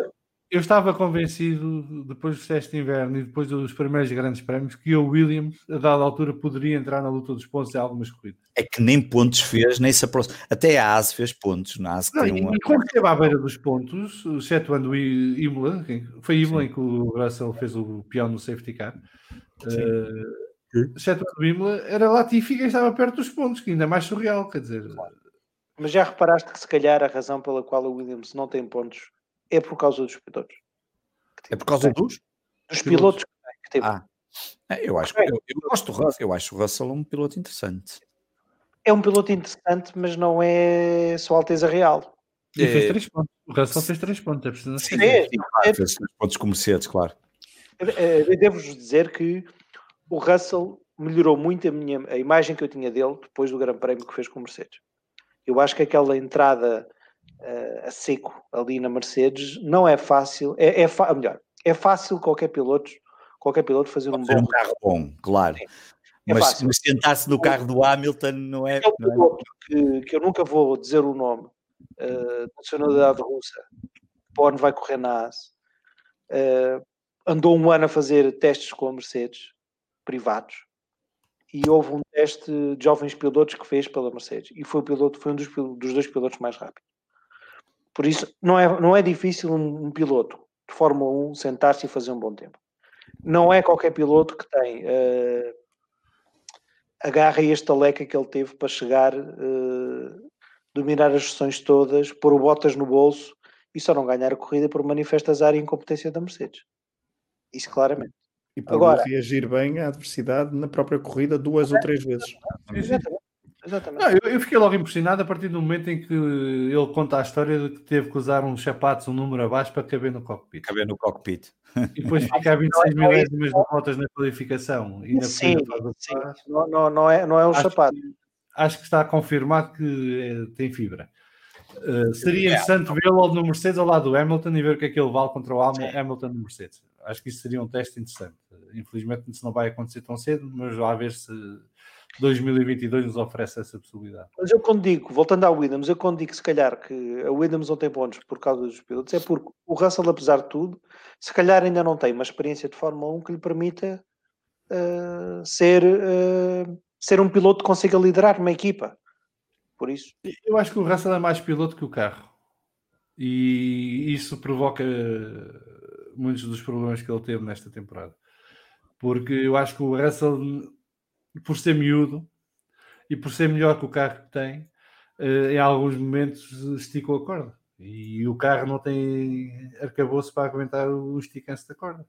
E portanto ele sai de pista, ou avaria o carro, ou qualquer coisa. Uh, quer dizer, é que uma coisa é teres um carro que, pronto, não é o melhor, mas que, pronto, aguenta, vai, aguenta-se as broncas, não é? E portanto podes puxar por ele e esticar, como o Pérez fez eh, no, em Sakir, não é? Que o, o motor estava nas últimas, mas ele conseguiu uh, extrair sempre ali o máximo de potência para aguentar a vantagem e ganhar a corrida.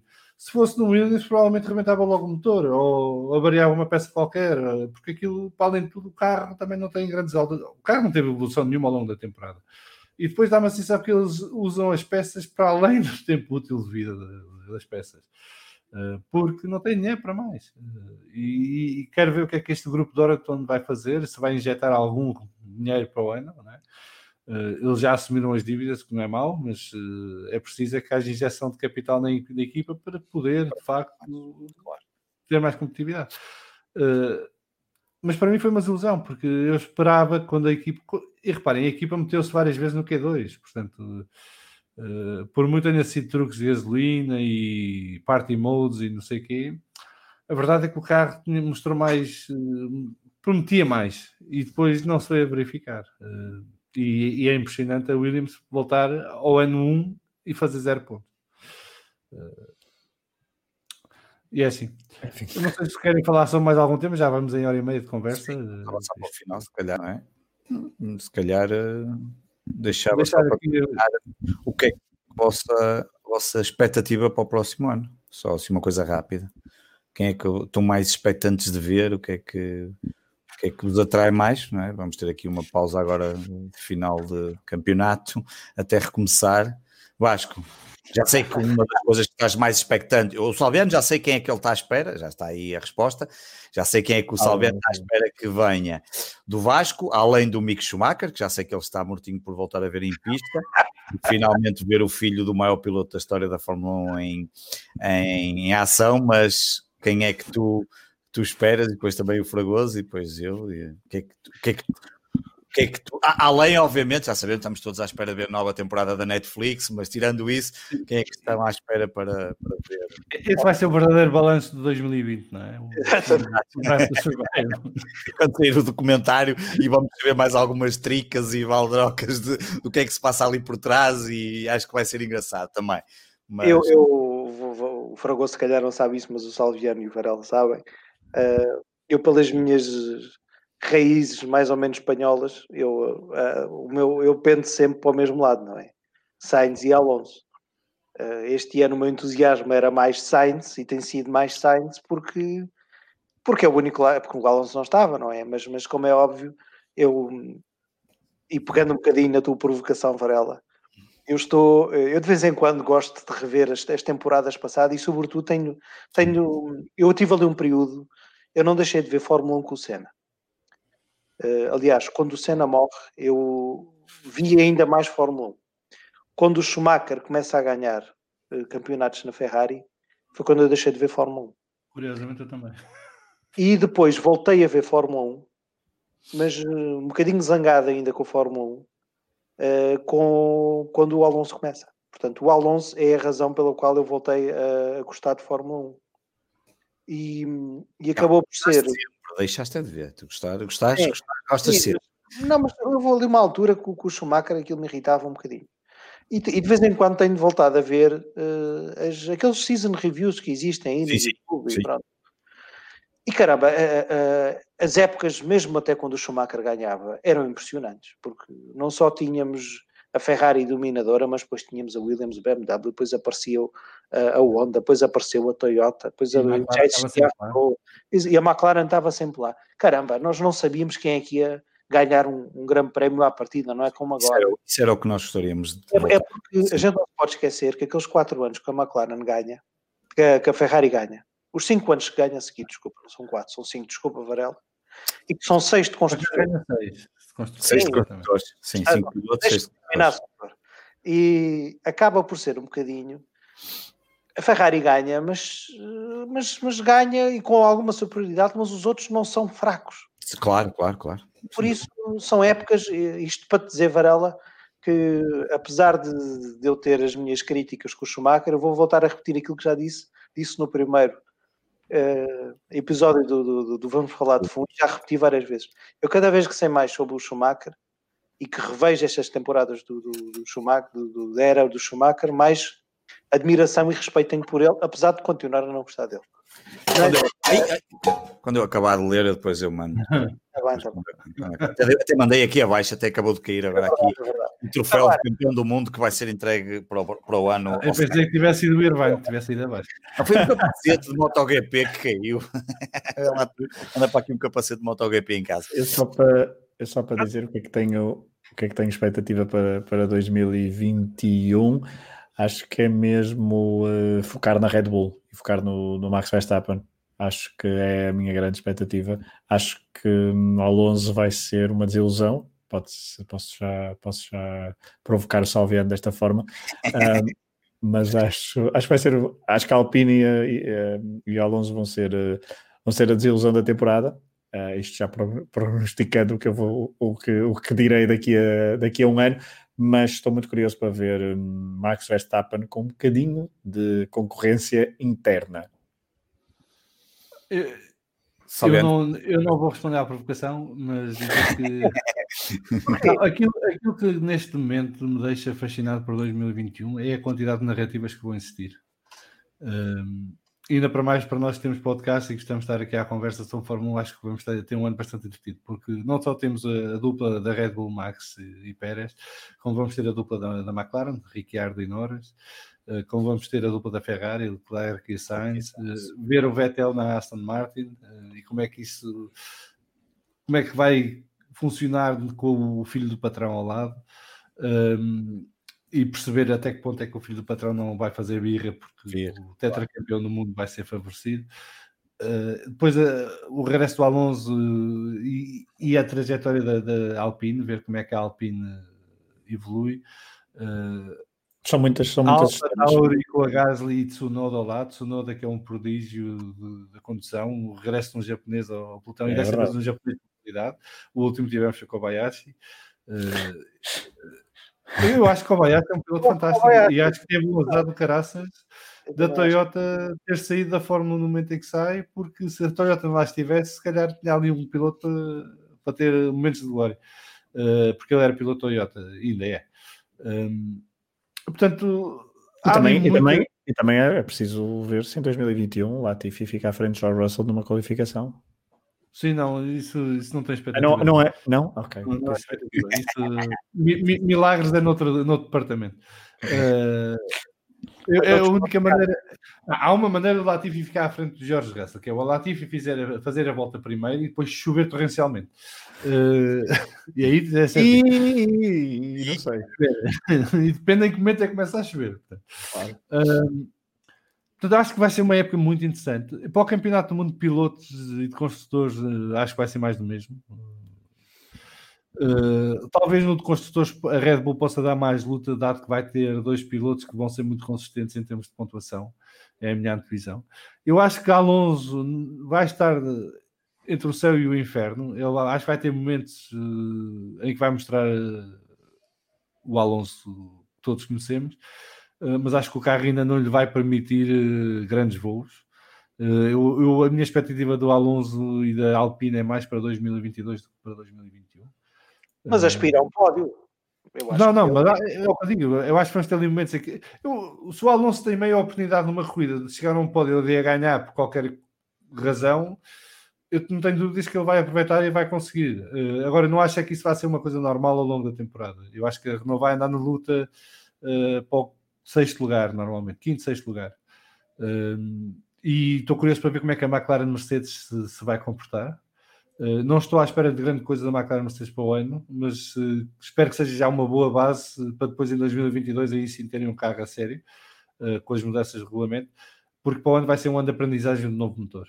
um regresso da McLaren à Mercedes, que foi uma parceria tão vitoriosa e que durou quase 20 anos até à, à Mercedes, a equipa Mercedes aparecer. Um, portanto, há, aqui muitos pontos de interesse uh, e eu acho que vai ser um campeonato bastante divertido, pelo menos na primeira metade. Depois, na segunda metade, vamos ver. Uh, e depois vai haver um mercado de pilotos um bocado interessante também para o final da próxima temporada, porque vão haver alguns lugares que vão ficar vagos e há pilotos que vão ter que lutar por esses lugares, nomeadamente ao Com Ocon e Gasly vai ser uma luta interessante fora da, das pistas, uh, para o segundo lugar na, na, Renault, na Alpine, ou Alpine. Uh, agora, vamos ver, eu não, não tenho grande esperança que Hamilton vá ser desafiado.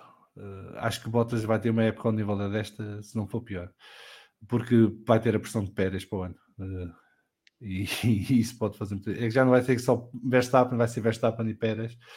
Uh, e eu não estou a ver o Bottas a, a aguentar o barco. De Deixa-me só responder aqui à provocação do Varela, só para terminar em relação ao Schumacher. Que é, eu a acho ver. que o Schumacher. Não, mas é que eu, eu depois não falei do Mick, falei do, do pai.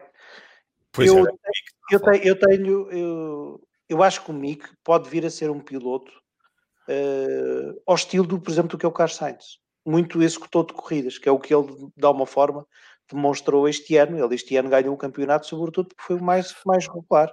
regular. Portanto, acho que sim. E sobretudo, e isto é um grande. Aqui não é uma expectativa, é um desejo. Eu espero que ele avie o segundo piloto da ASA assim por, por muito.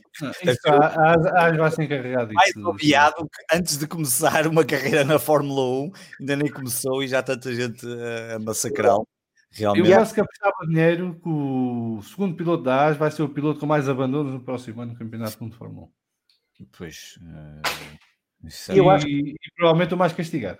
Eu acho que, que em termos de, de, de, opinião pública, isto ainda não ganhou verdadeiramente a dimensão que se calhar pode vir a ter. Não, está a ganhar. Eles hoje têm sido alvo de, hoje no dia que estamos a gravar, que é o dia 23 de dezembro, têm sido alvos de ataques cerrados de jornalistas, inclusive do Will Buxton, Tanto que, que é o funcionário é o... da Liberty.